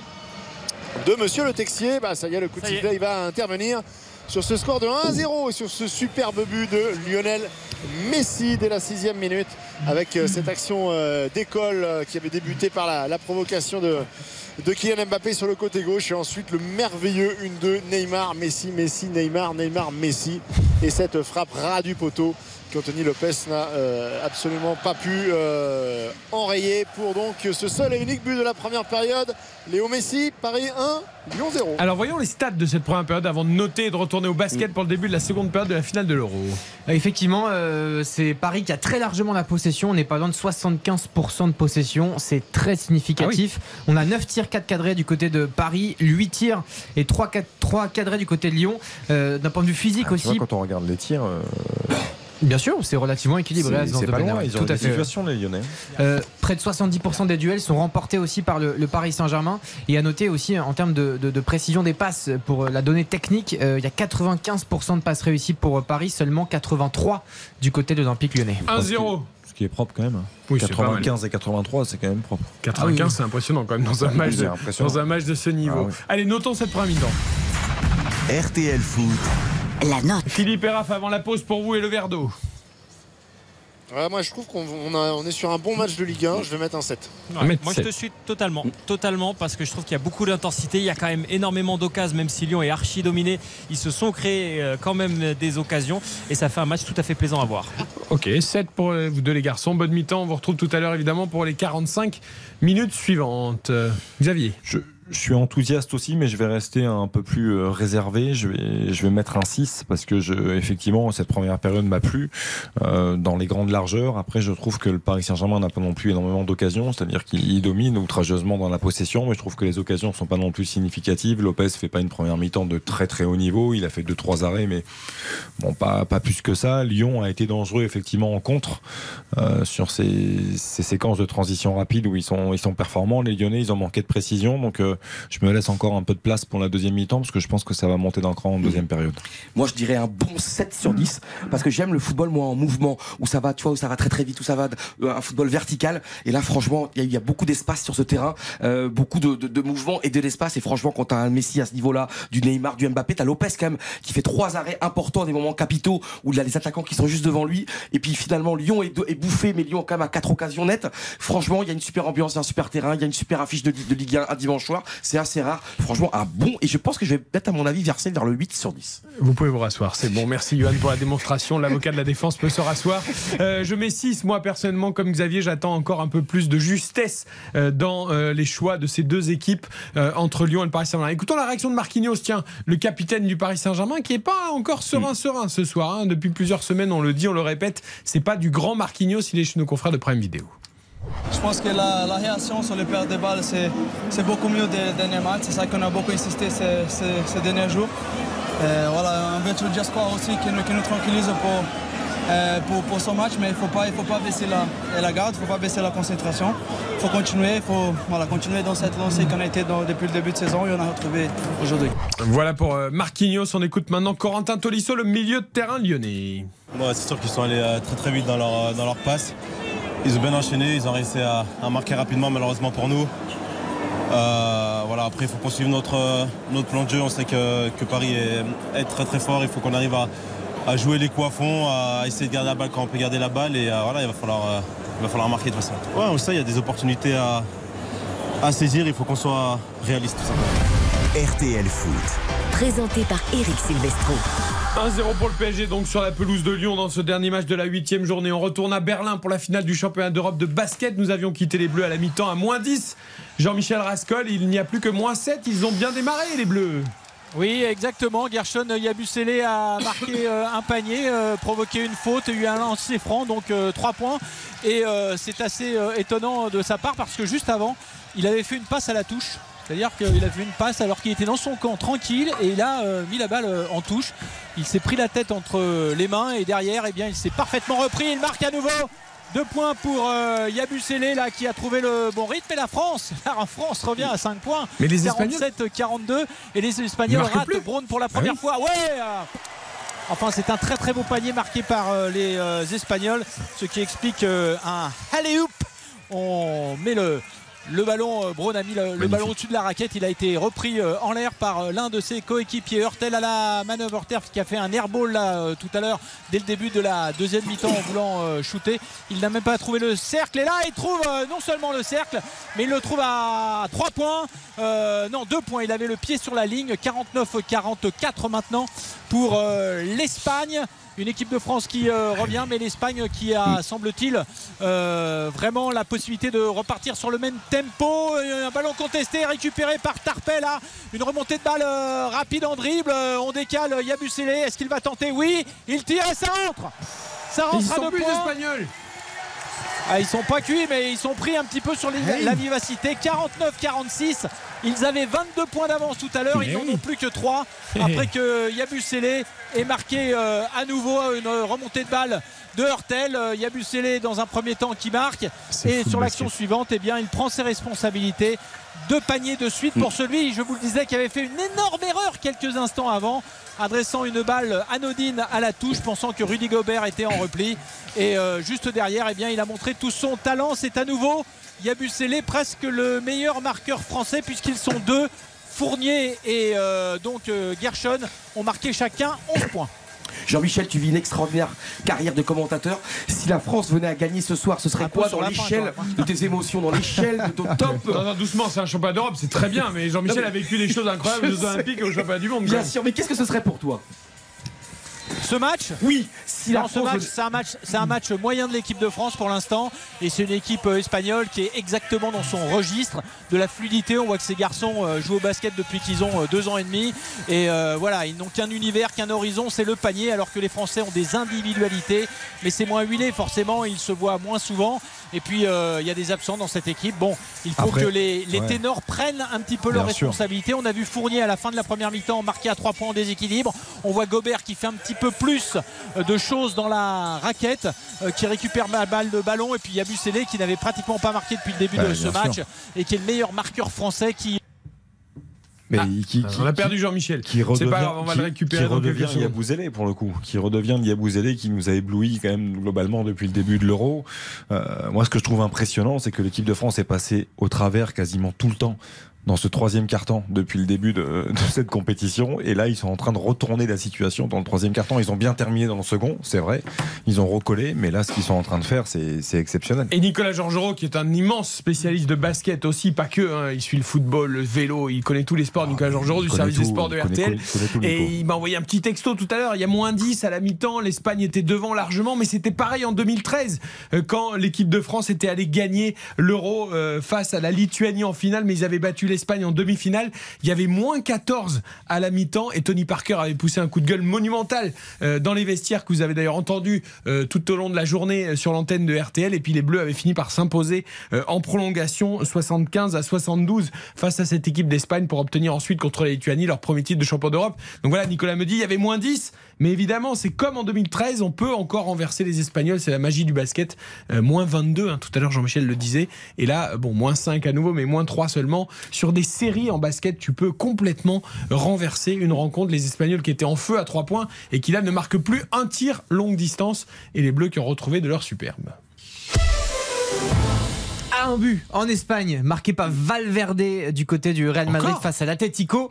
Un joueur qui prend beaucoup d'épaisseur effectivement en ce moment sur une euh, pas une passe décisive mais une frappe qui a atterri sur le poteau de Vinicius Junior aussi avec un magnifique débordement côté gauche. Ça fait 2-0 pour le Real sur la pelouse de l'Atlético. Euh, gros match pour l'instant des Madrilènes qui sont définitivement invincibles. hein. Et l'échange entre euh, Vinicius et Modric au départ de l'action, il est somptueux. Somptueux. Modric, il lui met parfaitement dans la profondeur. Vinicius en connaît sa vitesse et derrière, il n'a pas de réussite parce qu'il essaye du bout du pied de glisser au premier poteau. Ça touche le poteau et Valverde qui a parfaitement accompagné l'action derrière qui, qui vient terminer. Le, le Real est tellement au-dessus et ça, franchement, ça se, ça se ressent tellement Mm. quand on regarde un petit peu le match comme ça de, de loin, hein, malgré tout. Mais, mais c'est quand même. Faut- il y a, il y a avoir des yeux partout ce soir. Non, il y a une puissance qui se dégage, de, de- des certitudes qui se dégagent de ce Real-là, qui sont impressionnantes. Alors moi je suis très inquiet parce que Jean-Michel Rascol était dans l'euphorie du retour des Bleus. Il nous commentait des paniers fantastiques de l'équipe de France. Je me demande s'il n'y a pas un Espagnol qui lui a coupé la ligne parce qu'entre temps les Espagnols ont repris les devants. Là, je Jean-Michel. vérifie parce qu'effectivement j'avais plus de ligne. Alors, euh, Bah oui. j'avais plus de panier et les Français du coup marquaient plus. Hein Bah oui, là, il y a de nouveau plus 12. Quand les hommes de 2m20 ont quelque chose à 10. dire, ceux de 60 les écoutent. Alors euh, il faut quand même. euh, Bon, il y a 10 points de, de retard du coup. Il y en Ah avait oui. 3, je vous quitte, il y en a 10 maintenant. Bon, ça va Les pas du tout. Euh, Ne laissez voilà. plus vous couper la ligne, Jean-Michel, ça nous plaît pas du tout ça. Oh, le Bon, contre, toujours est-il que ça va mal. Voilà. Temps mort, temps mort. Temps mort Bon, on va marquer une courte pause. On n'a pas fini. hein. On n'a pas fini de vivre des émotions incroyables ce soir avec cette finale du championnat d'Europe de basket. Et ce Lyon-Paris Saint-Germain, 10 points d'avance euh, pour euh, les Espagnols et également un point, un but d'avance seulement pour le Paris Saint-Germain sur la pelouse de Lyon. A tout de suite. RTL Foot, c'est jusqu'à 23h. Eric Silvestro, RTL Foot. Avec Xavier Domergue, Yoann Rioux, Baptiste Durieux, Philippe Sanfourche et Raphaël Vantard à Lyon pour Lyon, Paris Saint-Germain, c'est toujours la mi-temps au Groupama Stadium 1-0 pour le PSG, le but de Messi dès la cinquième minute et nous vivons grâce à Jean-Michel Rascol une finale euh, intéressante et un peu dingue entre l'Espagne et la France euh, au championnat d'Europe de Ça basket. s'inquiète pas mal là de nous. Qu'est-ce qui se passe mon cher Raphaël Vantard? Qu'est-ce qui se passe? Désolé. Qu'est-ce qui vous arrive à côté de vous? Vous avez des soucis? Non, on avait un tout petit souci technique. mais tout Ah, va ça bien. va de s'arranger. Les deux équipes On sont pas sera là. encore revenues. Non, mais il va y avoir du changement. Très bien. Alors, vous allez nous pas raconter tout ça. Nous On reste au basket parce que c'est en direct. Toujours 10 points de retard pour les Bleus. Ils n'ont jamais été devant, hein, l'équipe de France, dans ce match, Jean-Michel. C'est toujours Non, les ils, sont Espagnols qui ont mené. à, ils sont revenus à moins 3, mais euh, derrière, eh bien, les... oh, encore un panier à 3 points là pour euh, l'Espagne euh, par euh, l'intermédiaire de Jaime Fernandez là, qui trouve le cercle et qui donne un petit peu plus d'air à cette équipe espagnole. 61 à 48 on s'est rapproché à 3 points et puis on a basculé tout de suite avec euh, une équipe d'Espagne qui euh, a refait rentrer euh, Lorenzo Braun son meneur qui distribue. Fournier en pénétration dans la raquette. Rageur là il marque euh, main droite euh, c'est un joli panier mais que d'efforts pour euh, obtenir deux points supplémentaires. Ballon remonté par Braun à nouveau. Tranquillement il est d'une facilité. Puis là il passe il passe. Ouais, il marque pas ce soir, il marque peu, pas. hein. Non non il marque peu mais alors il distribue c'est formidable regardez s'il marque pas paf il reprend ses appuis il rentre dans la raquette il part main droite là il s'est vu un petit peu beau Euh, reprise euh, de la balle par euh, les Français et panier en contre-attaque de Yabusele pour à nouveau euh, cette course poursuite n'importe 9 quoi, points de là, retard, sur sa 61 pénétration. à 52 oui oui il, s'est- il joue trop à la PlayStation Ah de bah temps, là, oui, bah il s'est un peu enflammé peu, après sa demi-finale là, mais tant mieux, tant mieux pour l'équipe de France si Braun est un peu moins réussite. Et d'ailleurs, là, c'est lui qui euh, appelle le ballon. Euh, la course est coupée par euh, un Français. Yokobo était sur la course de ce ballon. Le ballon sera rendu aux Espagnols. On rappelle le score 61-52 des Espagnols toujours devant, assez facile et qui surtout ont su se relancer au moment où l'équipe de France, dans des circonstances favorables, euh, est parvenue à revenir à 3 points. Le ballon est français. Okobo qui remonte euh, cette balle. Fournier qui part euh, sur la droite. On joue euh, plein centre là peut-être avec euh, Poirier. Poirier qui se bat dans la raquette. Il est grand. Mais euh, Fournier va-t-il y aller euh, tout seul en pénétration, en dribble là? Il est pris. Ressort euh, la balle avec euh, Okobo qui tente. Oui, il faut y aller. Le ballon. euh, oh là là. Claque sur la raquette et ressort. Pas de points pour l'équipe de France et un ballon euh, remis dans les bras de Lorenzo Braun là qui va remonter tranquille euh, le terrain pour pouvoir à nouveau euh, distribuer. Il ne regarde jamais le ballon mais toujours ses partenaires et la position de la défense française. Il est contré mais le ballon est toujours espagnol. On rappelle le score 61-52. 9 points d'écart si je ne dis pas de bêtises. Il reste 2 minutes dans le troisième quart-temps. Ça reste au contact. Ça reste au contact pour l'équipe de France. Les Espagnols qui sont un petit peu moins en réussite. C'est insolent en première période. Hein, 3 points. Donc c'est tout à fait encore jouable pour les Bleus. On l'espère. On rappelle qu'il y avait moins 14 à la mi-temps en 2013 en demi-finale quand Tony Parker avait poussé son coup de gueule et que les Bleus l'avaient ensuite emporté. Merci Nicolas Georgerot de nous avoir rappelé ce fait que j'ai entendu d'ailleurs dans un, sujet de Jean-Michel Rascol ce matin dans la matinale d'RTL chez Stéphane Carpentier. Le football, le retour de Lyon et de Paris Saint-Germain sur la pelouse du Groupama Stadium. Philippe Sansfourche, Raphaël Vantard avec des changements annoncés, Raphaël. Exactement, et c'est Corentin Tolisso, c'est un petit peu une surprise hein, qui cède sa place à Johan Lepenant dans cette seconde période. Ça veut dire qu'on ne change pas de système, on reste sur le 4-4-2 initial et simplement en termes de, poste pour poste, euh, c'est euh, c'est Corentin Tolisso. Alors peut-être qu'il y a eu une alerte, hein, on ne sait pas, on n'a peut-être pas tout vu au niveau. euh, au niveau médical, mais en tout cas, l'expérimenté Corentin Tolisso cède sa place pour, ce, pour cette deuxième période au tout jeune Johan Lepenant, euh, qui va donc avoir la chance de jouer face au PSG une deuxième mi-temps de folie. Super ça. Après Cacré, le Penant, ça va bien courir. Peut-être que Tolisso, le rythme euh, sur un match entier face au Paris Saint-Germain, c'est peut-être encore un peu trop. Oui, parce que c'est vrai, Raphaël, moi je pense quand même que Tolisso, depuis son arrivée, il apporte pas, selon moi, ce qu'il doit apporter.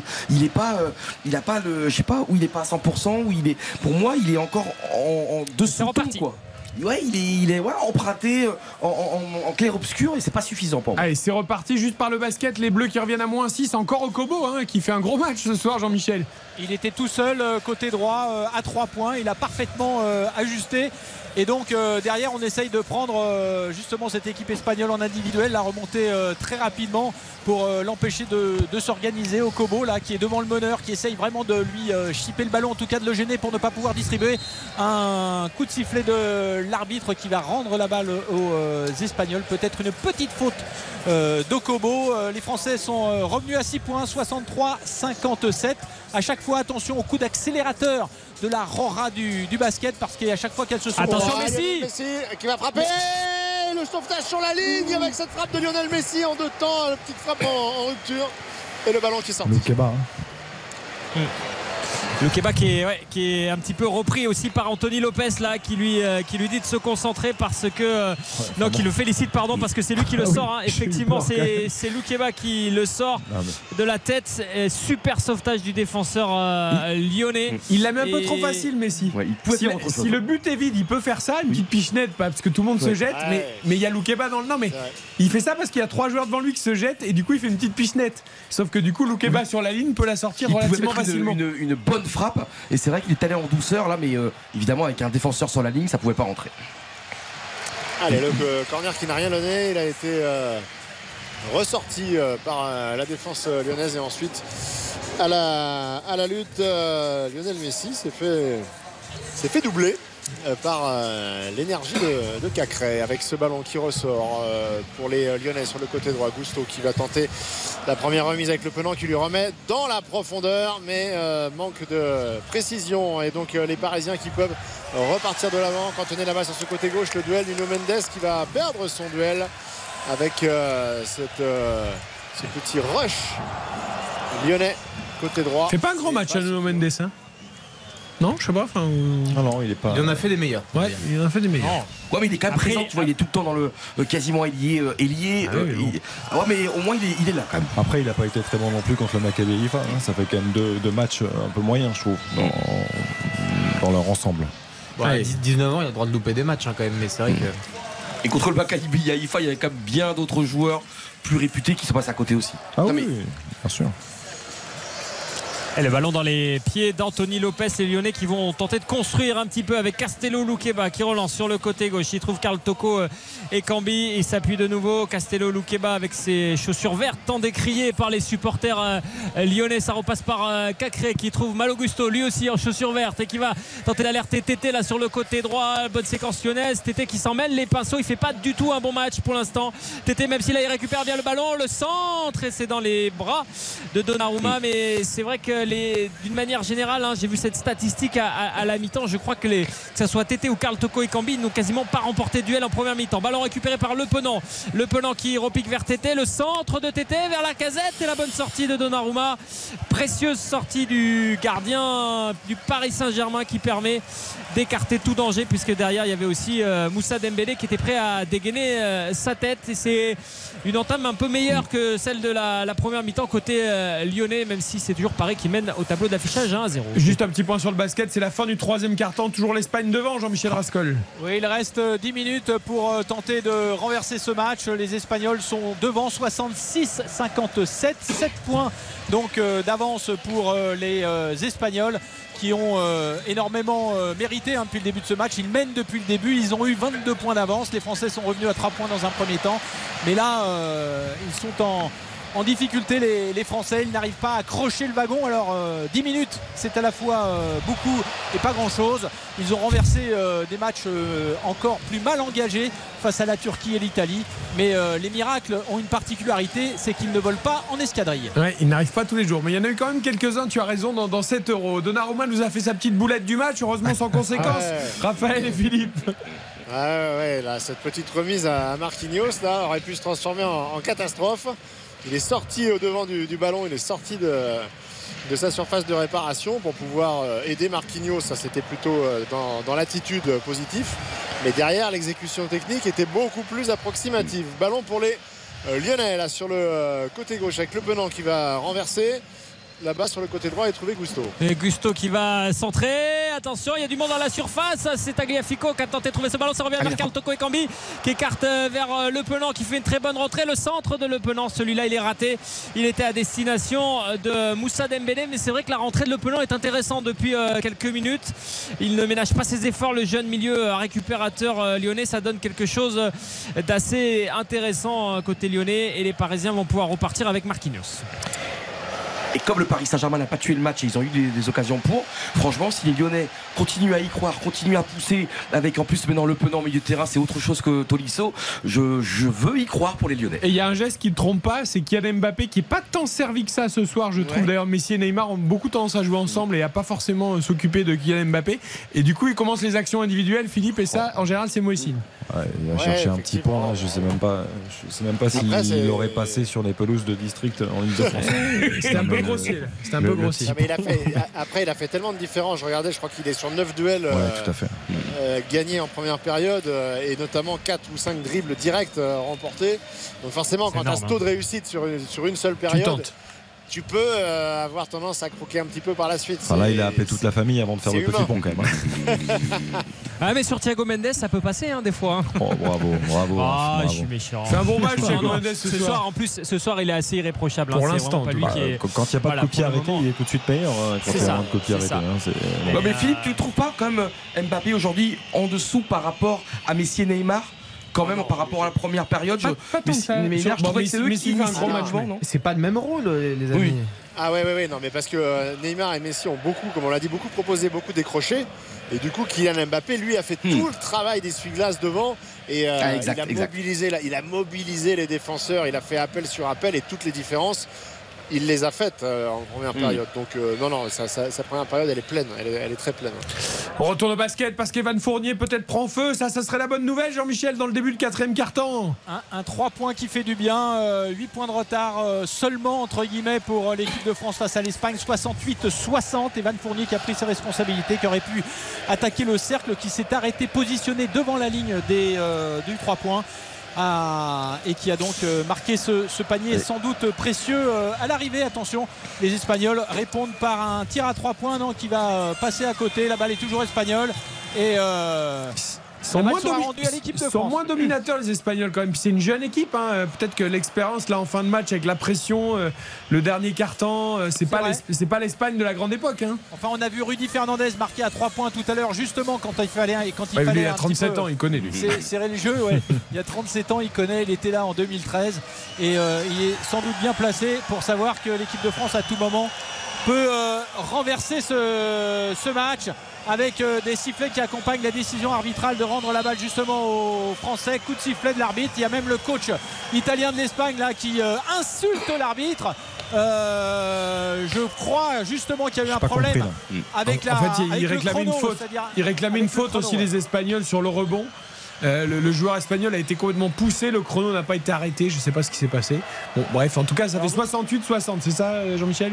Oui, pour l'instant, 68-60. Il reste 7-52. Et les arbitres qui ont eu énormément de mal dans cet euro, euh, qui ont été très souvent critiqués, eh bien. euh, doivent euh, voir cette fois-ci le, le coach italien qui a énormément de poids et d'expérience euh, en colère sur l'une de leurs décisions. Je vous avoue que ça m'a un peu échappé parce que j'étais justement en train de vérifier la marque. Mais c'est bien s'il commence à s'en prendre aux arbitres, c'est qu'il commence à paniquer un petit peu. En général, quand on s'en prend aux arbitres, c'est qu'on n'est pas serein. 68-60 tout de même pour l'Espagne. Attention Dembélé dans la surface. Il était en position de hors-jeu et l'arbitre assistant a mis du temps à lever son drapeau comme d'habitude. Et de toute façon, ça n'a rien donné. Toujours 1-0 pour Paris ici à Lyon. Eh ben, on reste avec vous les garçons, parce que ça discute toujours au basket entre l'arbitre et le coach italien de l'Espagne. Ça ne joue absolument pas, on reste au foot. Je, je sais pas si euh, Christophe Galtier serait pas bien inspiré de faire sortir Marco Verratti dans un match comme ça. Parce que je. Il a pris un jaune il a et des déjà été averti assez tôt et je trouve que dans les, les- les contacts il est toujours un peu limite. Je trouve que je, je, je serais pas surpris de le voir ouais. sortir dans pas longtemps. Moi, Xav, ce serait plutôt Ruiz. Tu as dit beaucoup de bien de ce joueur. C'est vrai que je l'apprécie, mais pour moi, tu vois, c'est pas un pur 10, c'est pas un pur 8, c'est pas un pur 6, c'est pas le plus rapide, c'est pas le plus technique, c'est pas le plus, euh, comment dire, le, Oh, le bon artistique. contrôle, le bon contrôle de la casette là qui lance euh, Toko et Cambi sur le côté gauche avec le Groupama Stadium qui pousse. Le bon contrôle de Karl Toko et Cambi. On revient vers Tagliafico. Il revient au centre avec euh, la casette. Et les Parisiens sont bien repliés. La situation de contre va, va laisser sa place à une attaque placée avec Malo Gusto sur le côté droit. Le centre et c'est repoussé tranquillement par Danilo. Et les Parisiens bon vont pouvoir se relancer.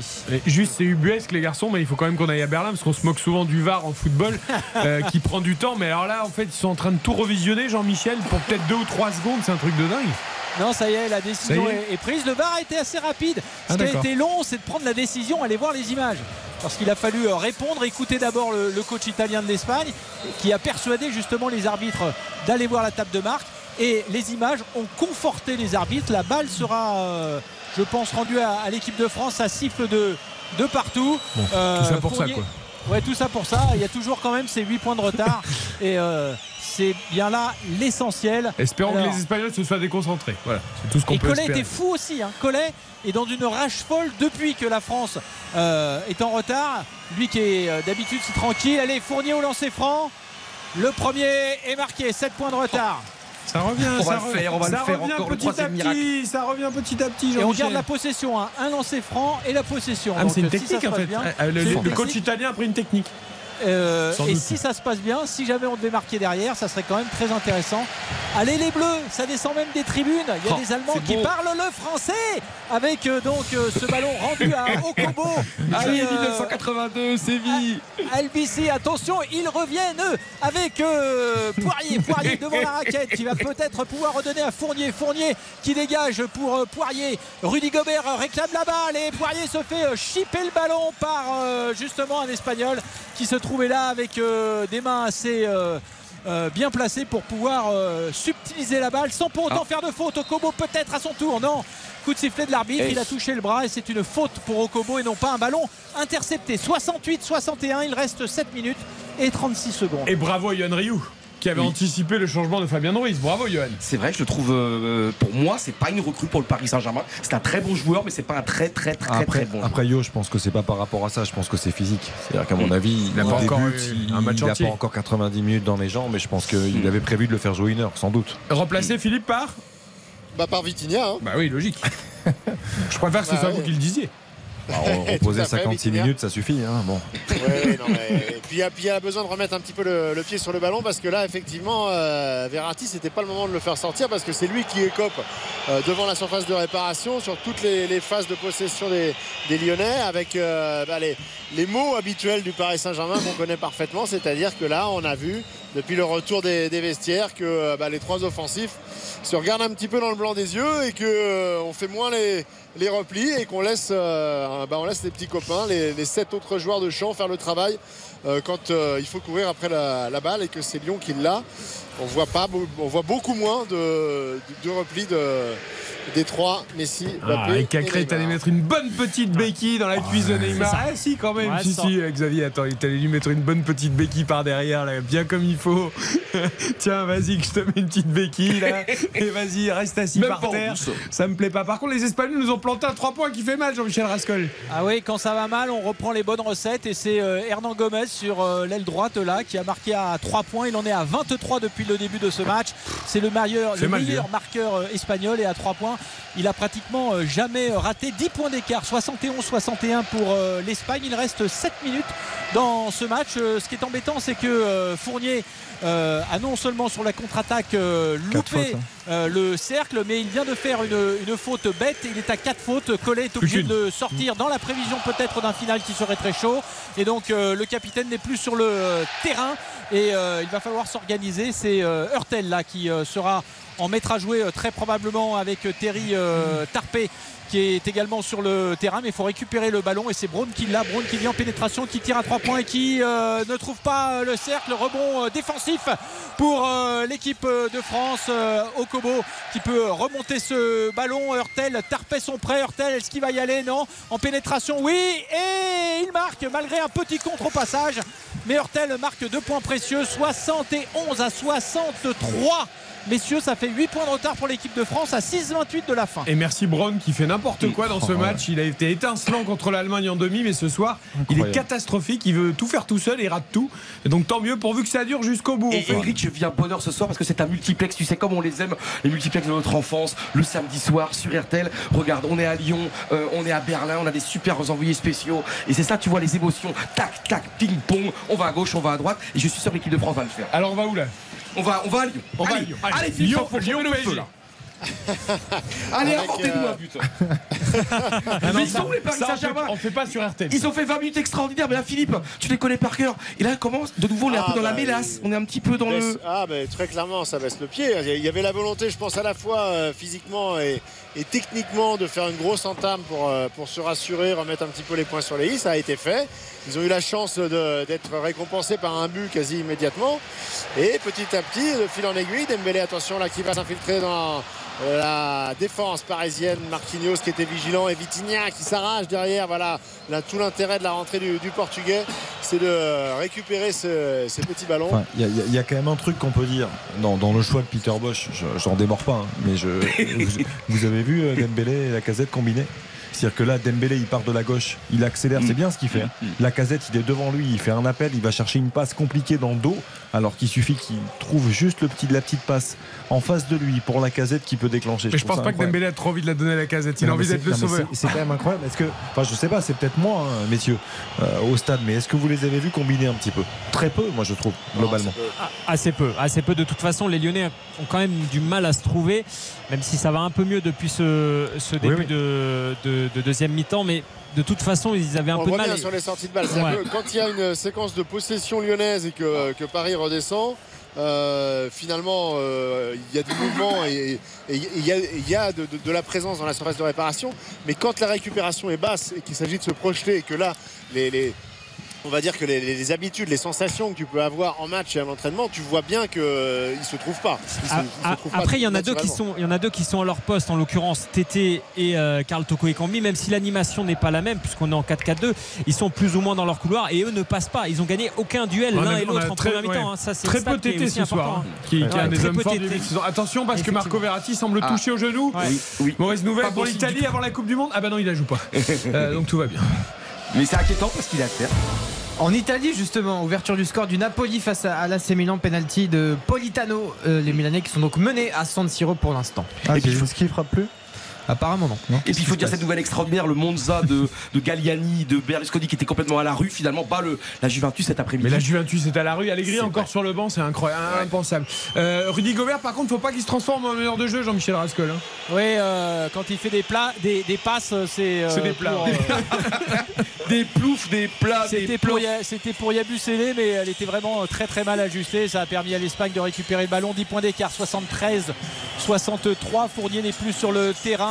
Euh, Rudy Gobert doit prendre ses, ses responsabilités, doit davantage faire la loi sous les panneaux, ce qui n'est pas encore tout à fait le cas, mais il faut se dépêcher. 4,50, 10 points de regard, c'est encore possible. Mais euh, Gomez est toujours euh, très bien placé, sur le terrain, c'est-à-dire que s'il y a un problème, on lui donne un 3 points. Attention à cette pichenette là. Gobert qui se bat, ballon récupéré par euh, les euh, Français. Okobo qui remonte ce ballon pour Hurtel. Hurtel devant le cercle. Hurtel qui tente de se dégager. Okobo à 3 points, le ballon qui s'élève et qui va simplement toucher le cercle pour ressortir. Récupération, rebond défensif pour l'Espagne.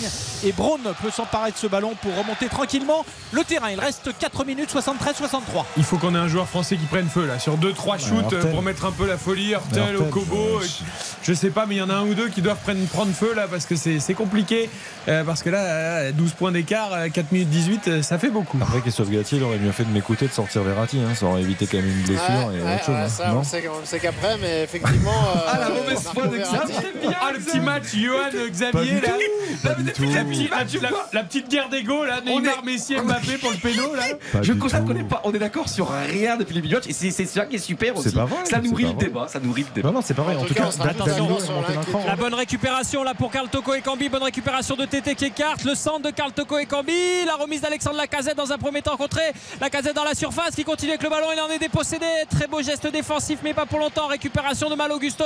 C'est un petit peu chaud là pour les Parisiens. Ça revient sur Karl Toko et Cambi qui s'appuie sur Mal Augusto. Le 1-2. Il tourne autour. Euh, Karl Toko et Cambi, le centre en bout de course. Et il n'y a personne pour reprendre malheureusement ce ballon, si ce n'est Nicolas Tagliafico, alors que le groupe Ama Stadium pousse. Ouais, il y a du un mal, peu il y a dans la défense euh, parisienne avec euh, Cacré qui va mettre ce ballon dans la boîte. Sergio Ramos qui la ressort et c'est Neymar qui va pouvoir mettre le pied dessus. Beaucoup d'efforts hein, de- défensifs de, de Neymar. Il était même au tacle euh, sur l'action euh, précédente et c'est vrai que euh, ah, Kylian Mbappé qui part dans un rush euh, tout seul. Solitaire. Eh oui, il n'a pas vraiment de toute façon pour pouvoir la, Messieurs. la redonner, mais il a fallu se réorganiser très très vite dans cette Ça défense parisienne, puisqu'on hein. l'a dit. La sortie de Verratti, euh, il a, elle a été compensée par l'entrée de Nordi Mukiele, qui a donc pris l'axe droit de la défense. Eh Danilo qui est monté d'un cran, mais euh, immédiatement il a été obligé de se réorganiser. D'ailleurs, Marquinhos est en train de, de parler à Nordi Mukiele euh, pour, pour cette entrée en jeu, puisque Hakimi donc, reste sur son, sur son côté droit en tant que piston, et donc il faut tout de suite retrouver les retrouver les j'allais dire les habitudes mais ils ne les ont pas puisque Mukiele euh, n'a fait que quelques sûr. bouts de match et essentiellement en, en tant que, que piston droit Après, Fifi, t'as raison. c'est- La réorganisation, elle est quand même conséquente. C'est-à-dire que t'as Danilo qui était dans l'axe, qui passe au milieu de terrain.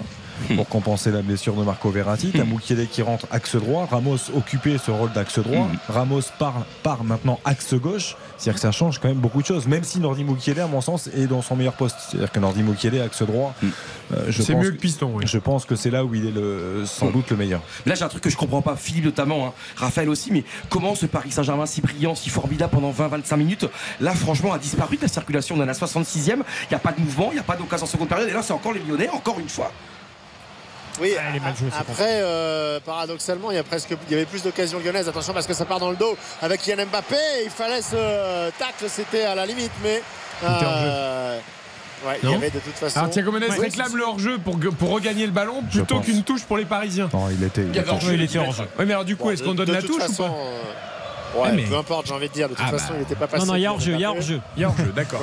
Le hors-jeu a bien été euh, signalé, mais effectivement, c'est c'est assez paradoxal parce que Lyon a, a- a retrouvé une maîtrise collective plus intéressante dans cette seconde période. Paris est, est nettement en deçà du rythme proposé en première, mais en même temps, les occasions, elles Hmm. sont moins nettes pour les Lyonnais qu'en première période. Messieurs, euh, 1-0 pour Paris face à Lyon, 66 minutes de jeu au Groupama Stadium. Vous restez en alerte évidemment, mais on va rester à Berlin pour la fin du match entre l'Espagne et la France en finale du championnat d'Europe de basket. Il reste moins de 3 minutes. Jean-Michel Rascol est toujours ses 10 points d'écart. hein.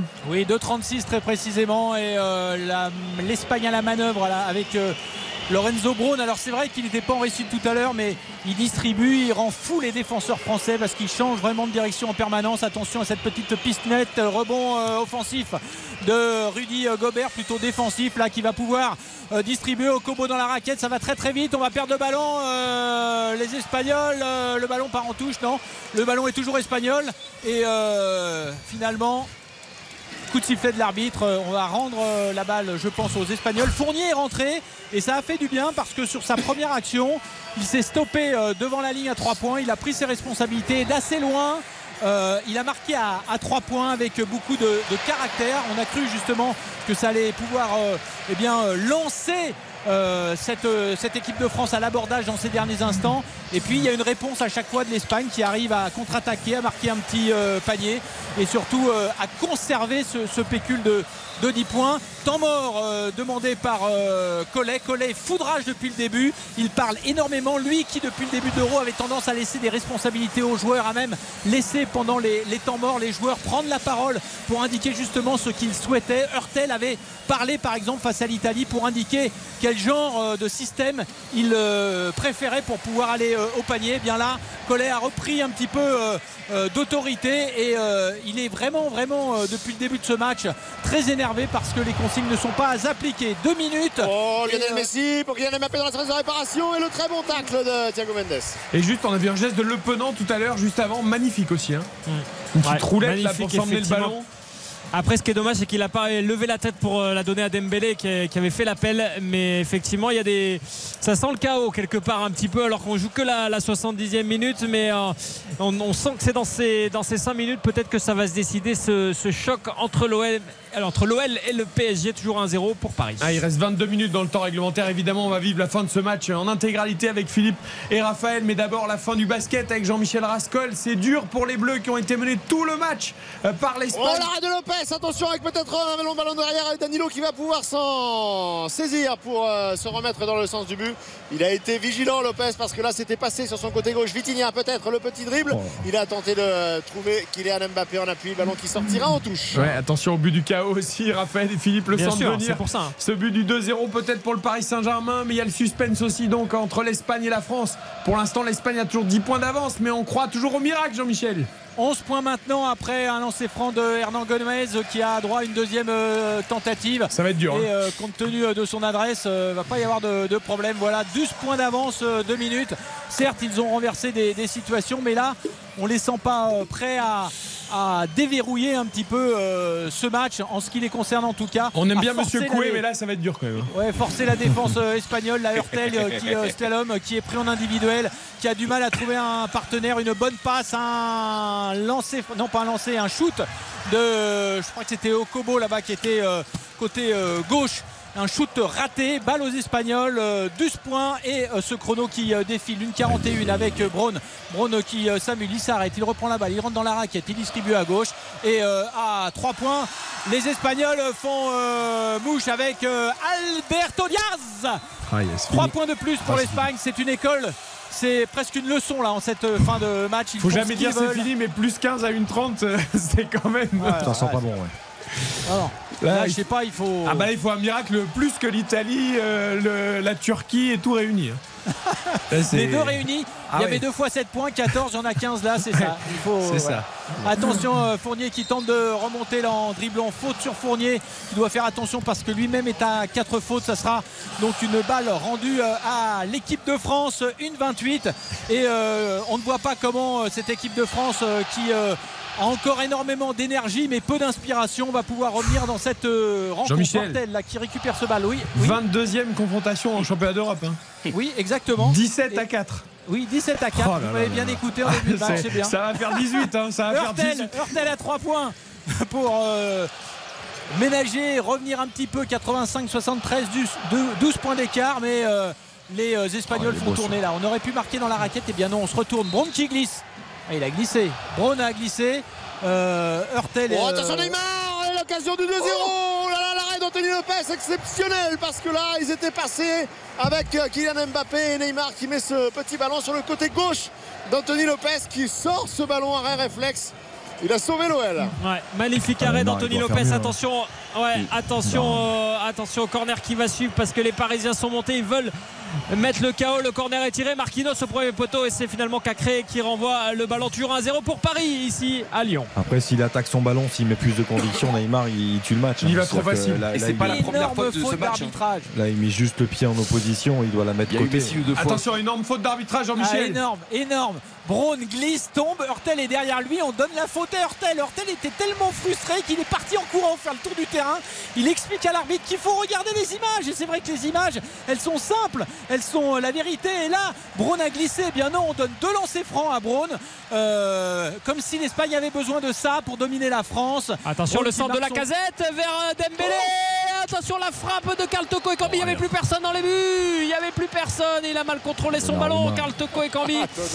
Et Non, mais- même si on signale un hors-jeu euh, tardivement, comme d'habitude, de Dembélé, me semble-t-il, ça fait toujours 1-0 pour euh, Paris. Alors il était bien hors jeu, il était bien hors jeu, mais la sortie de Donnarumma est assez catastrophique. On revient en basket, messieurs, on revient voir en foot. Il y a une minute. Je crois même qu'on a donné une intentionnelle, hein, Jean-Michel, à, à Ah Hurtel. ouais. Ouais, c'est incroyable. Il Oh ne le touche pas. Il ne le touche pas. On a revu les images au ralenti. Tout le stade a vu ces images. Bon, c'est pas ça qui fera basculer le match, Non, mais, non, non, non. Mais, mais bon, c'est vrai qu'on aurait pu s'en passer quand même. quand même. Alors 87-73, je peux vous dire que c'est cuit, d'autant que maintenant c'est 88-73, puisque Braun non seulement a fait du cinéma euh, allongé sur le parquet, mais derrière il a retrouvé toute son adresse sur tel qui remonte. C'est vraiment euh, maintenant. euh, pour euh, l'honneur, Euh, il ne trouve pas, il trouve le cercle mais pas les paniers. Euh, Fournier qui tente euh, à son tour, mais la défense espagnole a une bonne lecture du jeu. 52 secondes, 88-73. L'Espagne sera dans quelques instants championne d'Europe. Pour la quatrième fois, si mes souvenirs sont bons, 2009, 2011, 2015 et donc Exactement. peut-être 2022. Les, les Espagnols, c'est quand même 9 fois médaillés sur les 10 dernières éditions du championnat d'Europe. régularité. Ouais, C'est quand même une régularité. Là, ils ont une nouvelle génération, mais ça ne les empêche pas de gagner. Et bravo au coach italien aussi, qui est quand même une référence. Euh, Sergio Scariolo. Scariolo, oui, Ouais, pour le qui coup, est quand même un coach incroyable. Pour le Allez, coup, sur le match attention et à cette attaque là. lyonnaise. Non, c'est raté. Ouais, Pour- elle pour coup, était sur euh, mal donnée, hein, cette balle en Allez, un en trois points de Fournier pour euh, l'honneur. Sur le match et sur la finale, il n'y a rien à dire. Est-ce qu'on l'a donc, mené une seule fois dans ce match de Non, les Espagnols ont dominé tout le match. Les Espagnols ont dominé tout le match, il n'y a rien à dire. Le, le 3 points de Fournier, Jean-Michel, pour l'honneur, en effet. Il y a quoi encore? Il y a plus 12 Ouais, plus 12, 46 Bah, ils se secondes. congratulent euh, les, les Espagnols, il reste 46 secondes. Ah, attention quand même. hein. Alors c'est. Là, il faut alors, faire... Non, mais là, il faut faire des fautes, les lancers francs ratés, derrière la contre-attaque, il 3 rate points. rien, il rate rien là. Il rate rien. Hein, sur, euh, sur, je sais pas, sur les jeux vidéo, la NBA 2K ou je sais pas quoi, sur PlayStation ou Xbox. Voilà, Non, pourquoi ça, pas Allez. Le mur de Berlin est espagnol ce soir avec euh, Euh, Braun à nouveau qui s'amuse, qui euh, prend le meilleur sur euh, Yabusele, qui reprend le ballon, qui remonte, qui gagne du temps, qui traverse le terrain en diagonale. Il revient dans son, pas dans son camp, mais légèrement euh, dans son camp avec un panier peut-être à 3 points en conclusion. Non, la balle a touché le cercle. Les Français peuvent remonter. C'est Tarpé là qui peut donner à Hurtel. Hurtel qui se heurte au cercle et qui ne trouve pas le panier. 23 secondes, c'est euh, terminé. Les Français arrêtent de courir. On va laisser un petit peu comme on le fait en NBA, euh, laisser défiler le chrono. Victoire de ceux qui jouent le mieux ce soir, ce sont les Espagnols. Beaucoup de fluidité, beaucoup d'adresse et un meneur de jeu, même s'il ne vous a pas plu en le fin de match. parisien avec Kylian Mbappé qui va y aller en 1 contre 1 face à Thiago Mendes. Il a essayé d'y aller en force alors qu'il avait Hakimi qui était totalement démarqué sur son côté droit, la tête dans le guidon. Kylian Mbappé qui a croqué. Non mais Hakimi, Hakimi, il lui donne tout le temps. Il, il le sert tout le temps dès qu'il peut lui donner. Oui, non, mais là, c'est naturel. Non mais là, c'est naturel. Allez, on entérine, on entérine la victoire de l'Espagne. On entérine la victoire de l'Espagne, Jean-Michel à l'Euro. Ça y est, c'est fini, c'est terminé. Les Bleus ne seront pas champions d'Europe. Attention Malo Gusto dans la surface, la tête de Dembélé, elle est contrée, on réclame une main côté parisien, côté lyonnais, parce que là on euh, semblait quelque chose. On va regarder les images tranquillement au ralenti. Je suis pas sûr qu'il y, ait- il y ait quelque chose, mais c'était très chaud sur la cage euh, parisienne sur ce bon euh, jaillissement de Malo Gusto, le centre et non, il y a rien du tout. Ah si, il y a Non, peu- sur le ballon- non non non, le coup de décollé.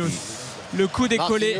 Sur la fesse de Marquinhos. mais- On va revenir sur la sortie de Donnarumma encore. Je voudrais quand même qu'on dise au revoir à Jean-Michel, le pauvre. On lui a ruiné tous les Pardon, tampons. pardon, Et Il n'arrive Jean-Michel. même pas à finir sa phrase. 88 76 c'est oui 88 76 le titre pour l'Espagne ils étaient champions du monde ils sont champions d'Europe pour la quatrième fois et la médaille d'argent la place de Poulidor pour l'équipe de France de basket Comme aux Jeux Olympiques. Merci Jean-Michel en tout cas de nous avoir fait vibrer, même si la France a perdu cette finale de Jean-Mi. championnat d'Europe de basket. Le dernier Merci quart d'heure. Cette fois, on reste au foot avec Raphaël Vantard et Philippe Sansfourche. Le PSG mène toujours 1 à 0 sur la pelouse de l'Olympique lyonnais. Baptiste me fait signe, il y a un but quelque part. Absolument, Olivier Giroud sur une passe de Théo, de Théo Hernandez, passe décisive. Ça fait un partout entre le Milan face au Napoli en Italie. On joue depuis euh, 75 minutes de jeu, donc euh, un quart d'heure à jouer encore. Ouais, et puis j'ai trouvé mon premier cadeau pour Noël. Je vais aller acheter un, un ballon de foot et je vais l'offrir à Kylian Mbappé euh, pour Noël. Comme ça, il va pouvoir jouer dans son jardin, dans l'appartement. Non, mais ce qu'il fait là, c'est pas possible. Ah, Moi, je veux bien, je veux bien Mbappé au super, c'est génial, c'est extraordinaire. Mais là, il y a des errements ce soir. Ouais, ce soir, il Allez, en fait Neymar, trop. Neymar, Neymar pour Messi, Messi en train de faire réparation Le sauvetage encore Oh, de oh, Lopez arrêt.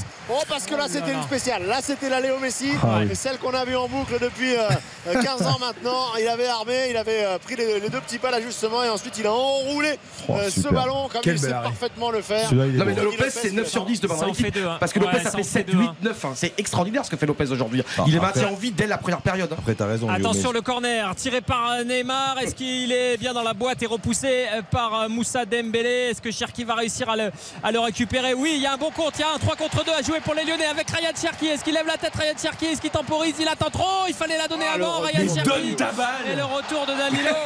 il fallait la donner avant parce qu'il y avait Ren Adelaide à droite et Karl Toko et Cambi à gauche. Et il y avait un 3 contre 2. Et quand on joue ce genre de match, il faut les donner ces ballons parce que ça peut faire une occasion de but Mm. et qu'on n'en a pas 30 face au, à l'ogre que représente Ah, le. PSG.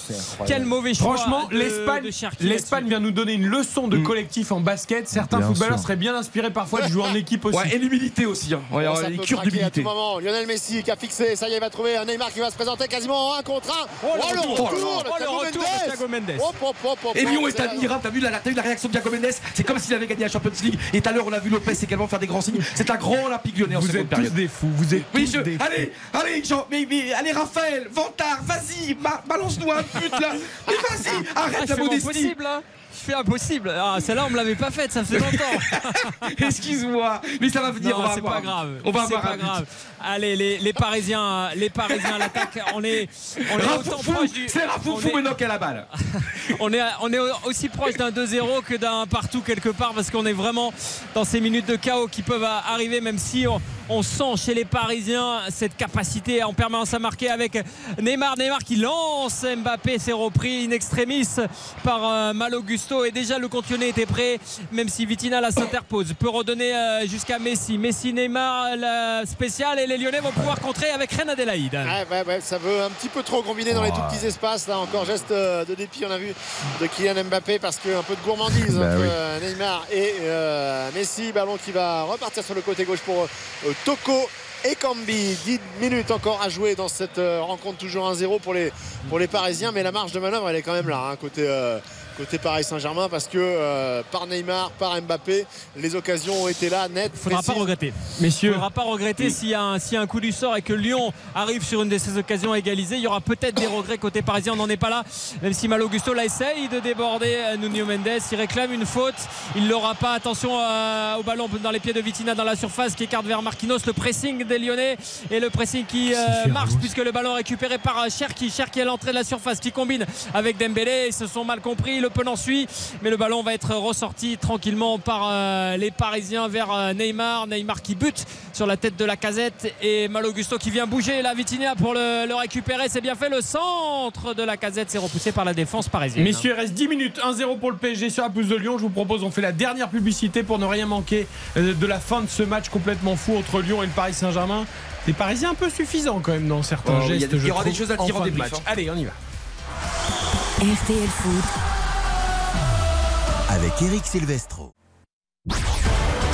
RTL Foot. Présenté par Eric Silvestro. Nous sommes ensemble jusqu'à 23h. Yohan Ryu, Xavier Demerck, Baptiste Durieux et surtout Raphaël Vantard et Philippe Sanfourche au Groupama Stadium pour la fin du match entre Lyon et Paris.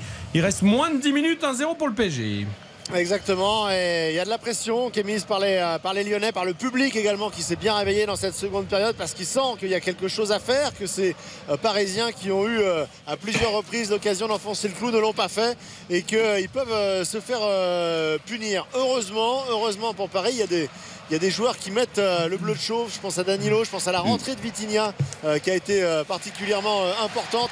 Mais il y a encore des trous dans cette euh, défense avec euh, la percée, euh, la casette pour Dembélé. Dembélé qui essaye de reprendre ce ballon sans contrôle. Il était en déséquilibre. Ce sera complètement désaxé, complètement. euh, C'est touché quand même, non. C'est pas touché non, c'est pas touché. Ah, il rate d'accord. complètement sa frappe. Je croyais que c'était touché. Complètement sa frappe. Ah oui. Bon, mais on a quand même la première combinaison, euh, Xavier. Est-ce que Ouais. t'es- Ouais, après, combinaison, après ouais. 80 minutes de jeu, c'est pas mal. Non, mais Ouais, t'as c'est pas une raison, combinaison, c'est une toile cirée là. Franchement, il n'y a pas assez de- d'huile, de, graisse entre dans ces, dans ces mouvements-là. C'est pas assez. Comme tu dis, hein, Raphaël, il y, a- il y a un manque également. Alors, il y a un manque aussi de, de comment dire, de collaboration, de dialogue dans l'équipe du Paris Saint-Germain, et pareil au niveau offensif lyonnais aussi. Après, le décalage est bon. hein. Dembélé, il rate complètement sa frappe. Il n'est pas en équilibre. Il est pas, les appuis sont pas bons parce que franchement, il doit, il doit faire beaucoup mieux. Euh, Dembélé sur ce genre d'enchaînement. Mm. Ça, ça manque de précision. globalement, Lyon peut hein, y croire, gestes. peut y croire, doit y croire. Cherki, la talonnade pour euh, Gusto côté droit. Les Lyonnais qui essayent de s'installer dans ces 5 dernières minutes du euh, temps réglementaire dans le camp euh, parisien avec Castello, euh, Loukeba qui écarte vers euh, Ren Adelaide. Ren Adelaide qui va chercher Tagliafico. Et la très bonne couverture de Moukile et qui va laisser Ouais. filer tranquillement en sortie de but. Et c'est un corner. Oh, la, la colère, la Eh colère oui, des Parisiens. Ça Ça pend ça pend. Ça jouait avec Ah le non, feu. il n'y a jamais corner. Moukile considère qu'il n'a pas touché le ballon. hein. Ah ouais, c'est- Il ça, ça paraissait. euh, Ça, ça paraissait. un Après, il, il, il touche pas le ballon, mais il le protège pas comme il faut non plus. hein. C'est-à-dire qu'il c'est laisse ça, Taliafico, il croit. Allez, Attention, corner joué, à deux. corner, il est joué à deux, effectivement. C'est contré par euh, Lionel Messi. Il y a Solaire qui Oh, attend euh, pour Ah. les Parisiens de, de faire son entrée en jeu dans, dans quelques instants. C'est-à-dire que là, il y a hors-jeu sur la remise du corner. C'est Qu'est-ce stupide. Si c'est c'est ça, c'est stupide. Bah oui, c'est ça. Le corner joué à c'est deux. Neymar. Oh. C'est Neymar qui va sortir. Et l'entrée en jeu de, Solaire. Euh, Là, on sentait hein, qu'il fallait un peu de fraîcheur euh, devant. Neymar qui se fait copieusement siffler. Euh, il est passé tout près hein, d'offrir le, le 2-0 à deux reprises euh, au Paris Saint-Germain. Il traîne un petit peu la patte. Il n'a pas envie de sortir. Mais Ouais, elle est d'accord. hein, il va euh, falloir y aller. le- Je suis d'accord avec toi, Philippe. Son body language, ouais, on sent qu'il est pas content. Son quoi? Il est, bah, body Language Je devrais m'arrêter à l'italien. les linguini, vous, plutôt. hein, Ah oui, les, Ouais, c'est plutôt les linguini, allez, vongole, hein. Très très bon. Il a Non, mais faim, il a faim. regarde, et là il y a le petit mot doux, le petit mot doux de, de, de Galtier, mais je crois que ça va pas suffire pour euh, Neymar. Le body language. et 80 86e minute, ça va aller, non Ouais, mais Dans- regarde-le. dans, dans, dans la est- gestion. ouais, non, mais je suis d'accord avec toi, ouais. T'as raison. Philippe aussi a raison. Mais je veux dire, enfin, ça va. Tu sors à la 86e minute, Ouais, tu vas non, pas bien pester pendant des heures. Non, pas- il, pas il tape la main de ses coéquipiers. Non, mais je pense, qu'il repense aussi personnellement à ces occasions manquées, parce qu'il y en a des occasions, notamment la- l'intérieur du pied gauche. Il, doit faire quand même beaucoup mieux. Donc, Bah, le pense- PSG aurait dû plier ce match. euh, il, il devrait pas y avoir suspense. Ouais, même si Lyon a eu des situations quand même, mais effectivement, le PSG a eu l'occasion de se mettre à l'abri euh, à plusieurs reprises. Attention, avec euh, Donnarumma Oh, ouais, c'est qui va s'interposer de la tête. On était un peu pris dans, dans le dos hein, avec euh, Mukiele notamment qui, euh, c'est logique, doit trouver sa, place, son positionnement. On l'a vu finalement plus intéressant sur des sorties de balles et sur des, premières euh, lancées d'offensive, Mukele, que sur le, le cœur de métier des défensifs. Avec Kylian Mbappé là-bas qui va avoir du mal à contrôler ce ballon qui va sortir des limites du terrain. Et Donnarumma, euh, c'est plus looping que Mister T hein, dans l'assurance touriste, hein, pour ceux qui Ouais, connaissent ouais. la série Oh, de- notre jeunesse. Ah, loupé. non mais Donnarumma, franchement. Là, là, euh, pour le coup, le body language, euh, il ah ouais. dégage pas beaucoup de mais franchement, c'est impressionnant quoi, comme il est pas serein, Donnarumma. Ah, mais looping était important quand même. Looping, Ils étaient avec sa folie, looping était décisif. Les sifflets. Les sifflets du groupe Ama Stadium pour Karl Toko et Cambi remplacés par Barcola.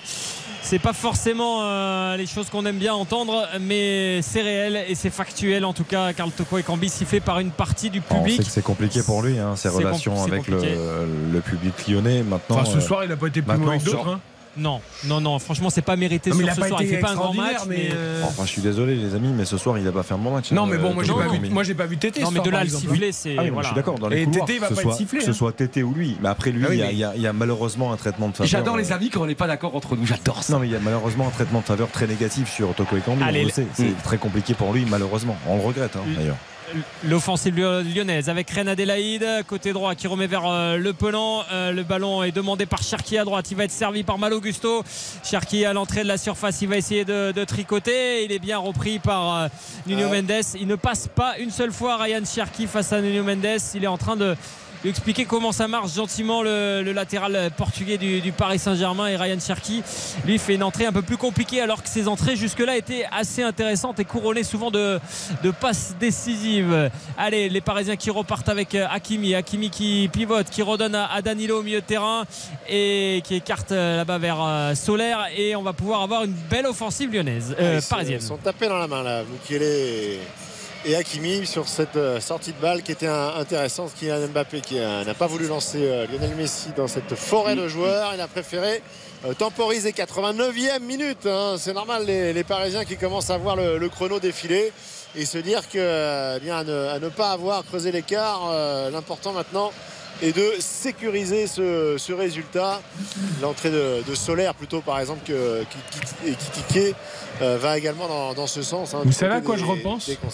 À notre auditeur Pierre pour les Paris Winamax qui avait dit 0-0 ou 0-1 et but de Messi cote à 44. Je vous laisse regarder Ah ouais. le tableau d'affichage. Bravo. Et, et le mal. buteur Messi. Pour l'instant, je sais pas si ça va tenir pour lui, mais franchement, euh, chapeau. Ah, elle est belle.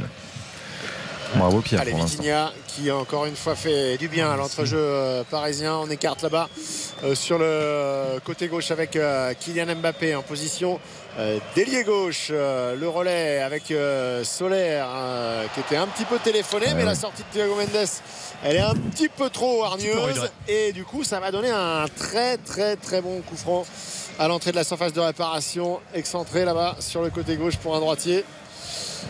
Ah, la, la remise était, la remise était très très belle. Et effectivement, le, le coup franc est très intéressant pour euh, l'artificier Messi.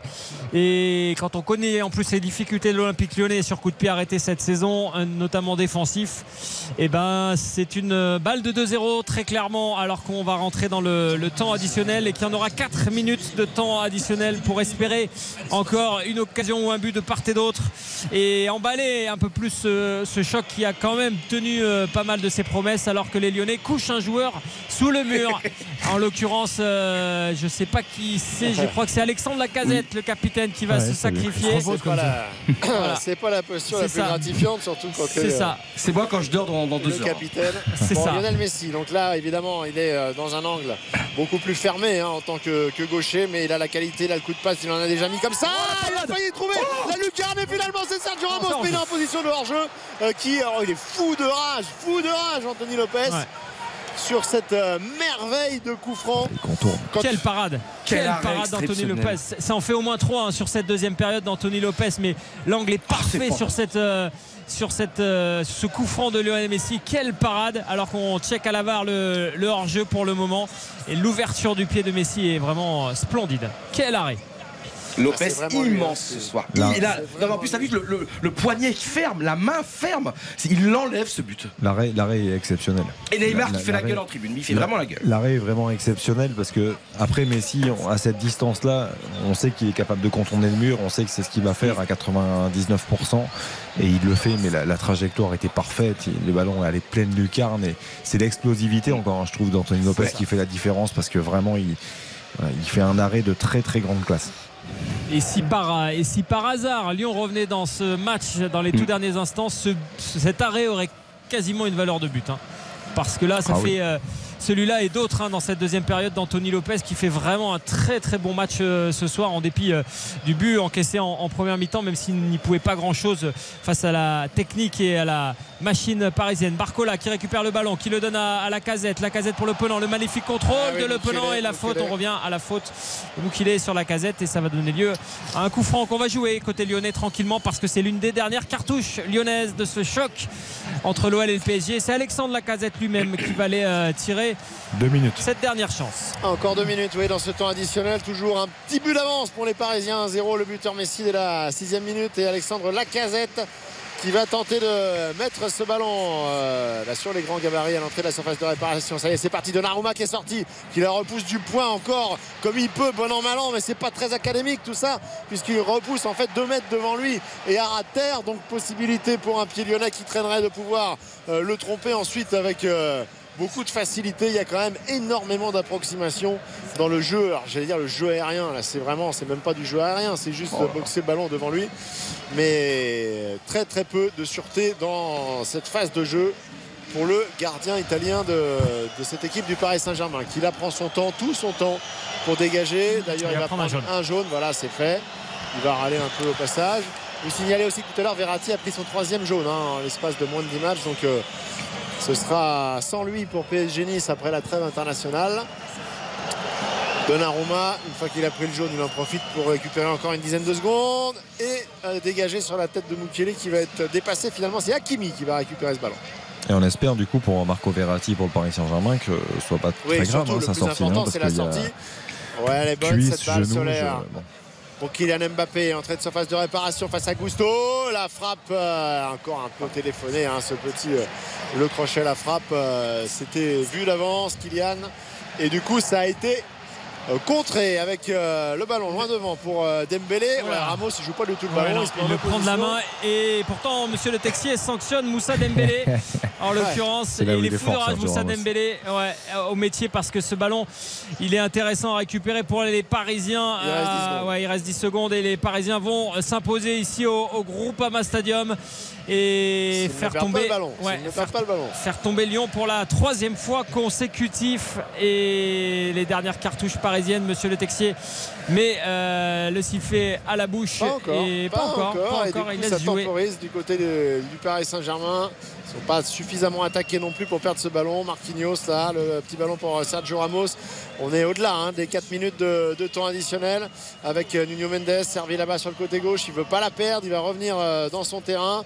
Il trouve Danilo qui est démarqué. Ça y est, ça, respire, c'est l'oxygène. Et ils sont libérés les Parisiens parce qu'ils auront euh, souffert, ils auront pu craindre jusqu'au bout, mais c'est une euh, nouvelle euh, une nouvelle victoire à l'extérieur pour le Paris Saint-Germain qui euh, est en train d'avoir un, un plan comptable parfait en ce début de, saison avec euh, la très bonne affaire de la journée puisque, Marseille a, concédé des points, puisque Lens a concédé des points, et bien le Paris Saint-Germain va donc conserver la tête du championnat seul euh, ce soir avec cette courte mais euh, importante victoire sur le terrain de l'Olympique lyonnais. Le buteur c'est Lionel Messi dès la sixième minute sur une merveille de combinaison avec euh, Neymar. Et ensuite, euh, une, tenue, de, balle un peu plus inégale du côté des, Parisiens. Une belle réaction à l'orgueil des Lyonnais en seconde période. Mais assez paradoxalement, moins d'occasions pour les Lyonnais en seconde période qu'en première. Et finalement, eh bien, euh, ce match qui leur échappe et cette troisième défaite consécutive qui sera peut-être difficile à gérer pour Juste un petit mot avec Raphaël avant de le libérer pour qu'il aille voir les acteurs de cette rencontre du côté de Lyon. J'imagine qu'on va se féliciter d'avoir tenu tête au Paris Saint-Germain. Néanmoins, ça fait une troisième défaite consécutive pour Peter Boss. Il y a quand même des questions qui se posent. Est-ce que, à ton avis, Jean-Michel Aulas va, va, va- va y réfléchir ou est-ce qu'il va nous dire Ah, c'est le meilleur match de la saison qu'on a fait, comme la semaine dernière d'ailleurs à Monaco, malgré Alors, la défaite dans- dans l'affichage, oui, il va tenir ce discours-là. Après, est-ce qu'en coulisses, on va pas commencer à organiser un plan B? Ça, c'est certain, euh, étant donné que voilà, ce match-là, de toute façon, n'était pas couperé, clairement, puisque le match du PSG est un match à part. Sauf si Lyon avait pris une valise ce soir, ce qui n'est pas le cas. Euh, en l'occurrence, c'est le match contre Lens qui sera évidemment décisif, puisqu'en cas de contre-performance lyonnaise, l'Olympique lyonnais serait trop décroché, à mon avis, pour le, le bord lyonnais qui devrait, euh, à ce moment-là, prendre une décision pour essayer de, de redynamiser cette équipe et notamment peut-être signer à ce moment-là la, la fin de l'aventure de, de Peter Bosch à l'Olympique lyonnais. Oui, parce que Lyon reste à 6 points du podium, hein, pour l'instant occupé euh, par Lorient, cette troisième place euh, du classement. 6 points, c'est pas grand-chose. On sait que c'est l'objectif désigné à Peter Bosch, c'est lui-même qui l'a dit, euh, par le bord de Lyonnais, comme a dit Raphaël. Merci Raph, on te libère euh, pour que tu ailles voir les acteurs de la rencontre. On garde Philippe Sansfourche avec nous pour le grand Bonne débrief soirée. avec Johan Rioux, avec Xavier Domergue, avec Baptiste Durieux. Nous allons noter cette rencontre, désigner le magnifique, le catastrophique, les encouragements du soir, entendre les premières réactions et puis regarder évidemment avec beaucoup d'attention le classement qui se dessine avec Paris seul en tête parce que Marseille décroche légèrement et puis Lyon restera euh, sixième mais Lyon est désormais donc devancé par Monaco, Lens, Lorient et Marseille au classement. Les stats de cette rencontre, des stats définitives pour se faire une idée pour la note finale. Alors euh, la possession est toujours parisienne, hein, plus de 65%. On a 15 tirs en tout du côté du PSG, 8 sont cadrés, 12 tirs du côté de l'Olympique lyonnais, mais seulement 3 cadrés. Donc malgré les nombreuses occasions, effectivement il y a assez peu de- d'efficacité et de précision euh, devant le but. Et à noter que c'est le Paris Saint-Germain sur l'ensemble du match qui a dominé en termes de duel, en termes de passes interceptées, en termes euh, également de coups de pied arrêtés. Et puis parlons d'Anthony Lopez aussi, il y aura du coup 8 parades sur l'ensemble de cette rencontre, ce qui est énorme. Et le, portier portugais a été immense ce soir, comme souvent d'ailleurs. Ok, alors notons cette rencontre. RTL Foot. La note. Alors Philippe, au stade. Écoute, moi, j'ai, il y a eu du déchet devant les buts, de- devant les cages, parce que vu le nombre d'occasions, euh, un seul but ce soir, c'est, c'est pas suffisant. Donc, euh, donc évidemment, je vais pas monter en gamme. Mais moi, je me suis pas ennuyé ce soir. Il y avait de l'intensité. Euh, le Paris Saint-Germain a quand même livré plutôt une bonne partie, notamment sur le plan technique, après euh, ce qu'on avait vu à IFA qui était un peu inquiétant. Euh, donc moi j'ai bien aimé l'intensité de cette rencontre. Je vais rester sur le 7 que j'avais mis à la mi-temps. Ah, je, suis, un peu partagé parce que moi je trouve que 7 pour ce match-là c'est un peu trop. Moi je vais, rester sur 6 parce que il y, a- eu des situations, il y a eu de beaux arrêts d'Anthony Lopez, c'est vrai. Je trouve que effectivement, comme l'a dit Philippe, ça a manqué euh, à mon sens beaucoup trop de justesse technique dans ce genre de match. J'attends, j'attendais quand même un peu plus de rythme globalement. J'attendais euh, une domination plus importante du Paris Saint-Germain. J'ai vu un, Paris Saint-Germain un peu en dilettante en deuxième période face à des Lyonnais qui ont qui ont réagi certes, mais j'en attendais plus, notamment de l'association euh, Lacazette Dembélé. Donc euh, je, je vais rester sur 6. Alors j'étais très heureux à la mi-temps, j'avais donné 7 sur 10. Je suis, euh, ouais, on peut dire immensément déçu de la seconde période, donc je descends à 6 sur 10. En seconde période, le Paris Saint-Germain a fait beaucoup trop peu. Euh, on en reparlera tout à l'heure dans l'attitude, dans le comportement. On ne, joue, plus ensemble, soudainement, alors que tout va bien pendant 20-25 minutes, et puis on arrête de jouer ensemble. Euh, et puis il y en a qui boudent, il y en a qui boudinent, et puis euh, c'est les, les gamins de l'école primaire. Et puis, euh, et puis Lyon qui devait faire plus. Lyon, c'est la troisième défaite d'affilée. Lyon, ça ne va pas, ça ne va encore pas, comme depuis des années. Et là, en seconde période, Lyon avait de l'espace pour faire plus. Lyon n'a pas fait plus. À Paris Saint-Germain, très décevant en seconde période. À Lyon, qui n'a pas euh, été beaucoup meilleur en seconde période. Donc, c'est euh, pour moi, c'est un 6, mais un petit 6. Ouais, je reste avec toi sur le 6 et je pense que dans les enseignements, euh, Philippe, dont on va parler, euh, c'est que ce Paris Saint-Germain, évidemment, a ce potentiel incroyable, ses qualités, on l'a vu notamment sur le but de Messi. Mais moi, j'ai retrouvé un Paris Saint-Germain d'abord qui a, qui a pris l'eau parfois au milieu de terrain, mine de rien, et qui a pris des vagues. Euh, et puis, euh, cette suffisance et ce côté euh, entre Mbappé qui veut jouer tout seul en, en deuxième mi-temps parce qu'il n'a pas été servi en première, entre Neymar qui recommence à faire des gris-gris et des gestes au lieu d'appuyer sa frappe seule face au gardien. Bon, il y a que Messi qui, pour le coup, a tenu, on va dire, son rôle jusqu'au bout. Mais on, voilà, est-ce que petit à petit, chacun ne retrouve pas euh, ses mauvaises habitudes, son naturel Totalement On dit toujours qu'on ne chasse pas le naturel et revient au galop. Bah oui, mais ça, c'est des petits signes, je trouve, pas- qui. non, mais il n'est pas, parfait le match, mais euh, je trouve que par rapport à. où il y avait vraiment une, une notion d'alerte face à. La première période. L'Olympique lyonnais, je veux dire, c'est quand même euh, deux crans au-dessus du Maccabi Haïfa. faut être Bien sérieux sûr. quand même. Si tu prends les joueurs un par un, euh, poste pour poste, euh, t'es es, quand même à l'extérieur, t'es à Lyon. Euh, historiquement, c'est là où le PSG a le plus perdu hein, depuis, euh, depuis le, le PSG version Qatar. donc il faut, il faut aussi quand même considérer que le PSG, en marquant tôt, a réussi à conserver son, son, son but d'avance. Je- Il y a également le fait que euh, euh, cette association Verratti-Fabian Ruiz, qui était plutôt bien en place en première période et qui était euh, pleine de, de promesses, bah, dès lors que Fabian Ruiz s'est Mm. descendu un petit peu physiquement, qu'il a été obligé de sortir, que Verratti euh, lui aussi est sorti, il a fallu une réorganisation. Danilo qui passe au milieu, l'entrée de Vitinha, elle a fait du bien, mais tu sens qu'il était plus dans, dans le côté pompier de service pour, pour, pour écoper au, au milieu de terrain. Donc il y a eu aussi la nécessité de se réorganiser. Moukiel est derrière. Il y a plus de circonstances atténuantes, je trouve, pour le Paris Saint-Germain sur ce match que euh, mercredi dernier à Haïfa. Ouais, mais Philippe, par exemple, c'est ça le paradoxe. T'as Lopez euh, qui fait 8-9, qui est immensissime, et pourtant, donc on devrait être convaincu par ce Paris Saint-Germain-là, et paradoxalement, non, non, parce que oui, il y a les occasions, oui, il y a les occasions énormes, mais pour moi, il y a trop de, il y a trop de manquements, de laisser aller. Ah, c'est très perfectible. c'est ça, et c'est le paradoxe. D'ailleurs, on devrait être heureux d'avoir un, un club qui se crée euh, euh, à- au Groupama Stadium 9, 10, 11 occasions. Mais ces occasions-là, combien ils doivent les, ils doivent les concrétiser? Combien par excès de, de trop de trop ça, ou de pas assez ci, justement, ou de pas assez ça Euh, Mais, Philippe, je te ça- comprends. hein. Ça, ça- ça manque de continuité. C'est tout simple en fait. C'est que le, ce Paris Saint-Germain là, on a envie de le voir jouer euh, pas uniquement par séquence. On a envie de, le- de le voir jouer avec, euh, avec consistance dans un même match, avec maîtrise, et que malheureusement en ce moment c'est plus le cas. Donc euh, euh, par séquence, effectivement, on retrouve euh, de très bons mouvements du Paris Saint-Germain qui ce soir aurait pu, aurait dû être plus tueurs.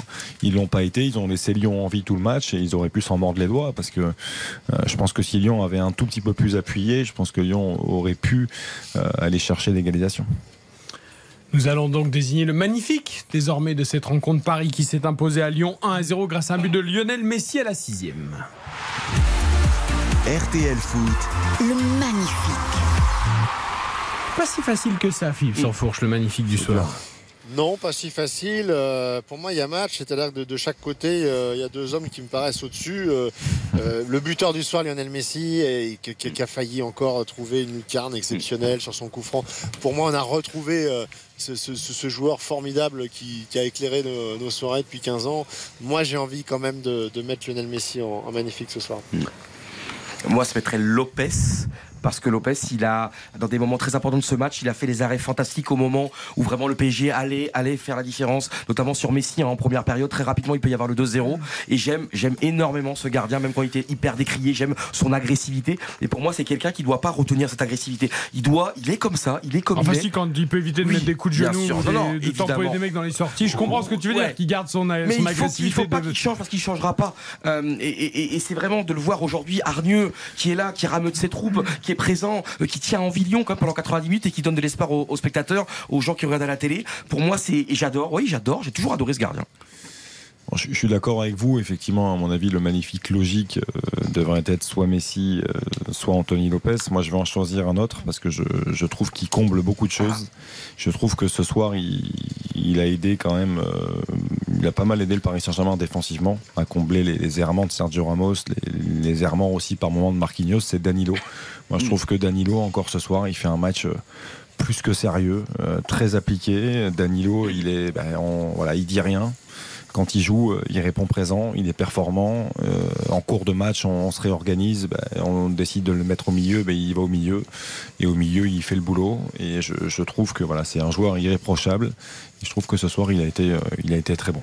D'accord, je vais mettre En fait, il faudrait, il faudrait inventer la catégorie taulier. C'est-à-dire que ce soir, le taulier, c'était Danilo. Ouais, tout à fait. T'as du mal à lui, à, à- à lui Bien accoler le terme de magnifique, parce que évidemment que quand t'as les joueurs qu'on cite à longueur de temps euh, sur la pelouse, t'as du mal à lui accoler le terme magnifique. Mais c'est vrai que ce soir, pour tenir la baraque, le taulier, c'était Danilo. Il faut en fait un. Alors tu sais ce qu'on va, on va peut-être pas inventer le taulier, mais l'indispensable alors Philippe ou le. Non mais il faut, il faut que ce soit un magnifique multichance.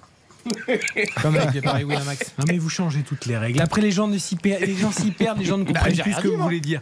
C'est Mais le monde est une évolution permanente. Mais tu as raison, tu as raison. Évoluons. Allons quand même vers le catastrophique. On va voir si vous êtes aussi dithyrambique. Ah oui.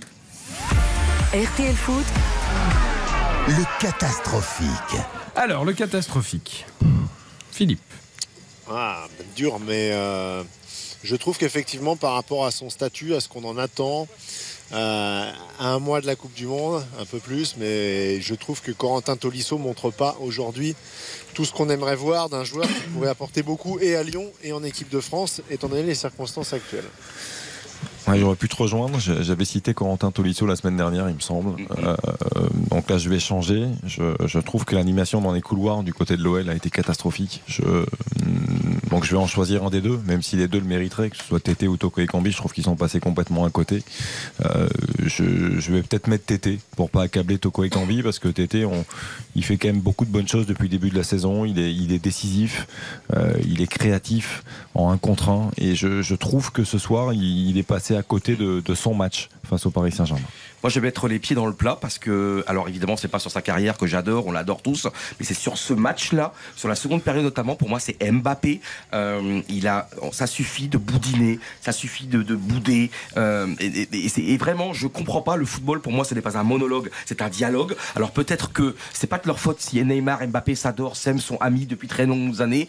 Euh, mais il y a un moment donné, c'est pas parce que tu vois que les deux autres peut-être ne te filent pas le ballon à chaque fois ou tu peux être frustré, tu as le droit d'être frustré, mais il le montre. euh, et là, franchement, il y a un moment donné, tu joues, tu, dois. Oui, il a tous les pleins pouvoirs au Paris Saint-Germain. On l'a dit, on l'a répété, mais il y a un moment donné un peu d'humilité. Tu, dois accepter aussi que parfois les autres prennent un peu plus de lumière. Tu dois accepter de te refaire les soirs un peu sans, les soirs où t'es moins bien, les soirs où peut-être t'as moins le ballon. Mais pour moi, il y a un moment donné, il n'a plus 18 ans. Il faut. euh, moi, je suis très sévère, mais il y a un moment donné, c'est agaçant, c'est énervant, c'est pas possible. Alors moi je rejoins euh, sur Tolisso, euh, Philippe, euh, sur le, le catastrophique du soir qui n'est pas au niveau, mais Tété c'est vrai qu'il a été extrêmement décevant euh, Xavier, donc euh, ça pourrait être un, un partout balle au centre entre les deux. Mais je voudrais rebondir ce que vient de dire Johan Philippe, toi qui suis le Paris Saint-Germain euh, en permanence, on les suit tous, mais toi encore un peu plus puisque tu commentes les matchs et, et tu les suis régulièrement.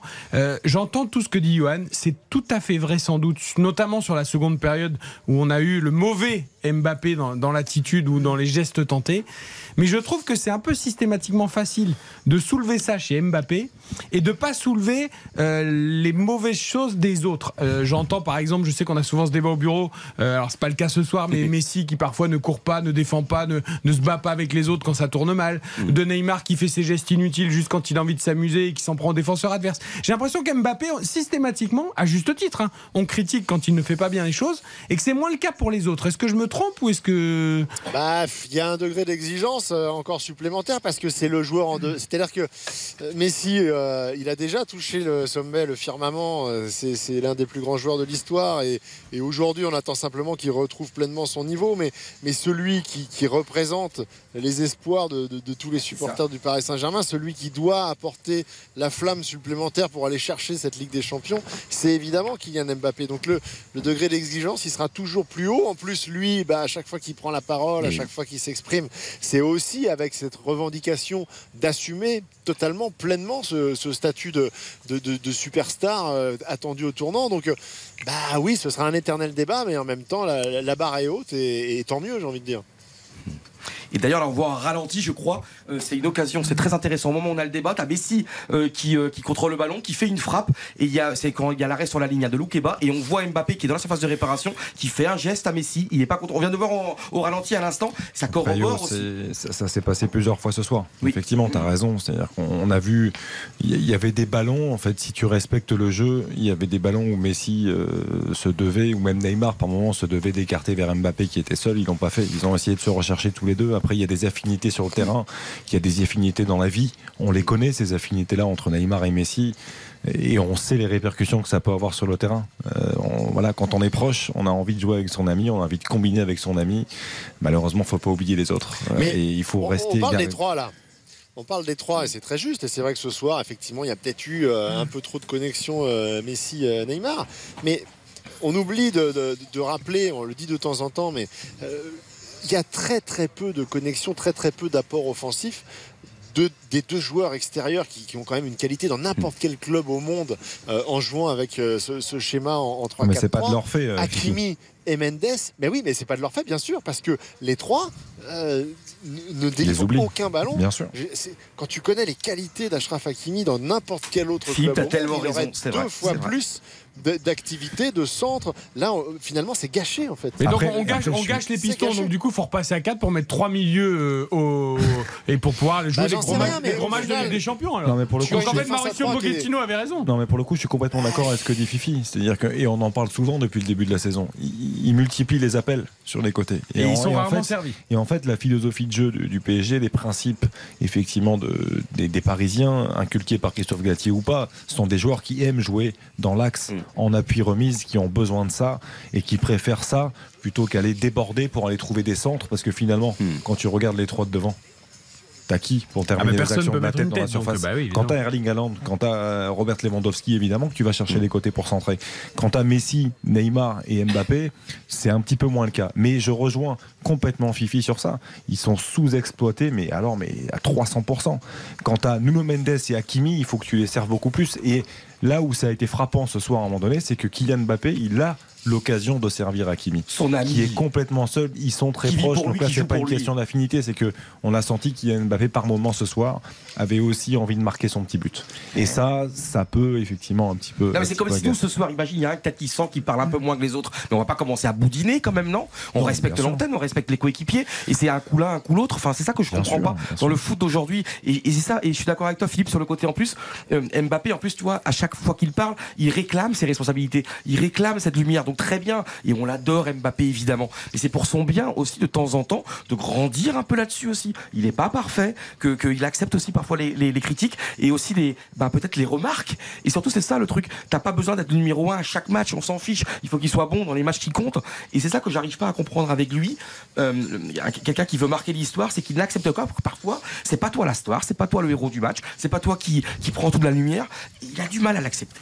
Il a du mal à accepter ça, c'est indéniable et il va falloir que ça évolue parce que euh, on sait que la façon d'évoluer des trois, euh, Philippe, sera euh, sans doute l'un des gages de la réussite finale du PSG ou pas dans cette saison. Donc il faut Oui, pas que ça soit un coup, un coup un, un coup l'autre, un coup je boude, un coup je te la donne, un coup je joue avec mon copain, un coup non. Alors pff, il faut qu'à un moment ça s'arrête. Ce, qui est, ce qui est très rassurant euh, par rapport à tout ça, c'est que tu sens que la marge de, de- de manœuvre, de progression, elle est encore euh, importante euh, et que tu as la confirmation. Alors, évidemment que la Coupe du Monde y est pour beaucoup, mais, tu as vraiment la confirmation que Messi et Neymar, les matchs passants, c'est c'est pas l'histoire d'un- d'une fin d'été, que c'est vraiment deux joueurs qui, sont arrivés en début de saison affûtés, qui sont arrivés euh, pour la préparation physique déjà prêts à, encaisser des, charges de travail importantes et qui, euh, et, et qui sont en train de confirmer que, dans leur explosivité, dans, leur, la confiance accumulée au fil des matchs, ce sont des joueurs énormes qui sont en plein potentiel. Donc euh, Mbappé, lui, est resté sur la lignée parce qu'il a, la force de la jeunesse, de, de- de ces deux saisons exceptionnelles. Et si donc les trois restent à ce niveau physique euh, pendant toute la saison, ça ne pourra qu'aller en s'améliorant. Ah ben espérons-le, Baptiste. Non, non, je, je voulais enterrer Victor en Europe. Ah bah très bien, mais entérinons, entérinons. Non, Mais c'est terminé entre l'Atlético et le Real? Euh, dans quelques instants, il y a deux buts 1 pour le Ah bah Real Madrid pas entériner, mon cher Baptiste Durieux, si c'est pas terminé. Ah, mais je, je vois qu'il y a 94 et 12 Ah secondes. bah oui, mais s'il marque dans le temps additionnel. Mais il y a- il y a 4 minutes de temps additionnel, donc tout va bien. Eh ben oui, mais c'est pas encore sifflé. Moi, je, je gardais ça sous les yeux, en effet, mais j'attendais que ce soit terminé. Et le Napoli s'est imposé par contre 2 buts 1 face euh, à l'AC Milan. Ça, c'est terminé. Ça, c'est terminé. On peut l'entériner. On peut l'entériner. Et, Non. et le buteur quand même Giovanni Simeone, euh, c'est important de le, c'est important de le dire parce qu'il est rentré et 10 minutes après il fait la différence. Entérinons, Baptiste. Coup de sifflet final. Victoire du Real Madrid, 2 buts 1 face euh, à l'Atlético euh, Madrid. Euh, match euh, très très beau du Real. Franchement, c'est un match complet. Euh, Neuvième victoire en 9 matchs. Exactement. Voilà. Mais Eric, on va faire quand les encouragements Eh ben maintenant, regardez, Ah, jingle. d'accord. J'avais peur. RTL Foot, Les Mais encouragements. nous devions entériner d'abord les résultats avec Baptiste Dieu. Philippe, pour terminer les encouragements du soir sur Lyon PSG. On a perdu Philippe. Il est parti à la buvette. Ah bah Philippe, on l'a Oh, perdu. Philippe On l'a perdu. Euh, Philippe, il a dit, j'ai pas envie d'encourager. J'ai envie d'encourager personne. Tant pis pour Philippe. Alors Xavier. Bah, footballistiquement, j'avais envie d'encourager euh, Le Penant, que j'aime beaucoup, mais je, euh, je vais encourager Carlos Soler, parce que c'est un joueur que j'adore. Et, tu encourages sur quoi Il a joué et- deux et minutes. En fait, mais oui, mais je- en deux minutes, j'ai vu faire des choses euh, en termes de simplicité, de justesse technique que j'ai pas beaucoup vu.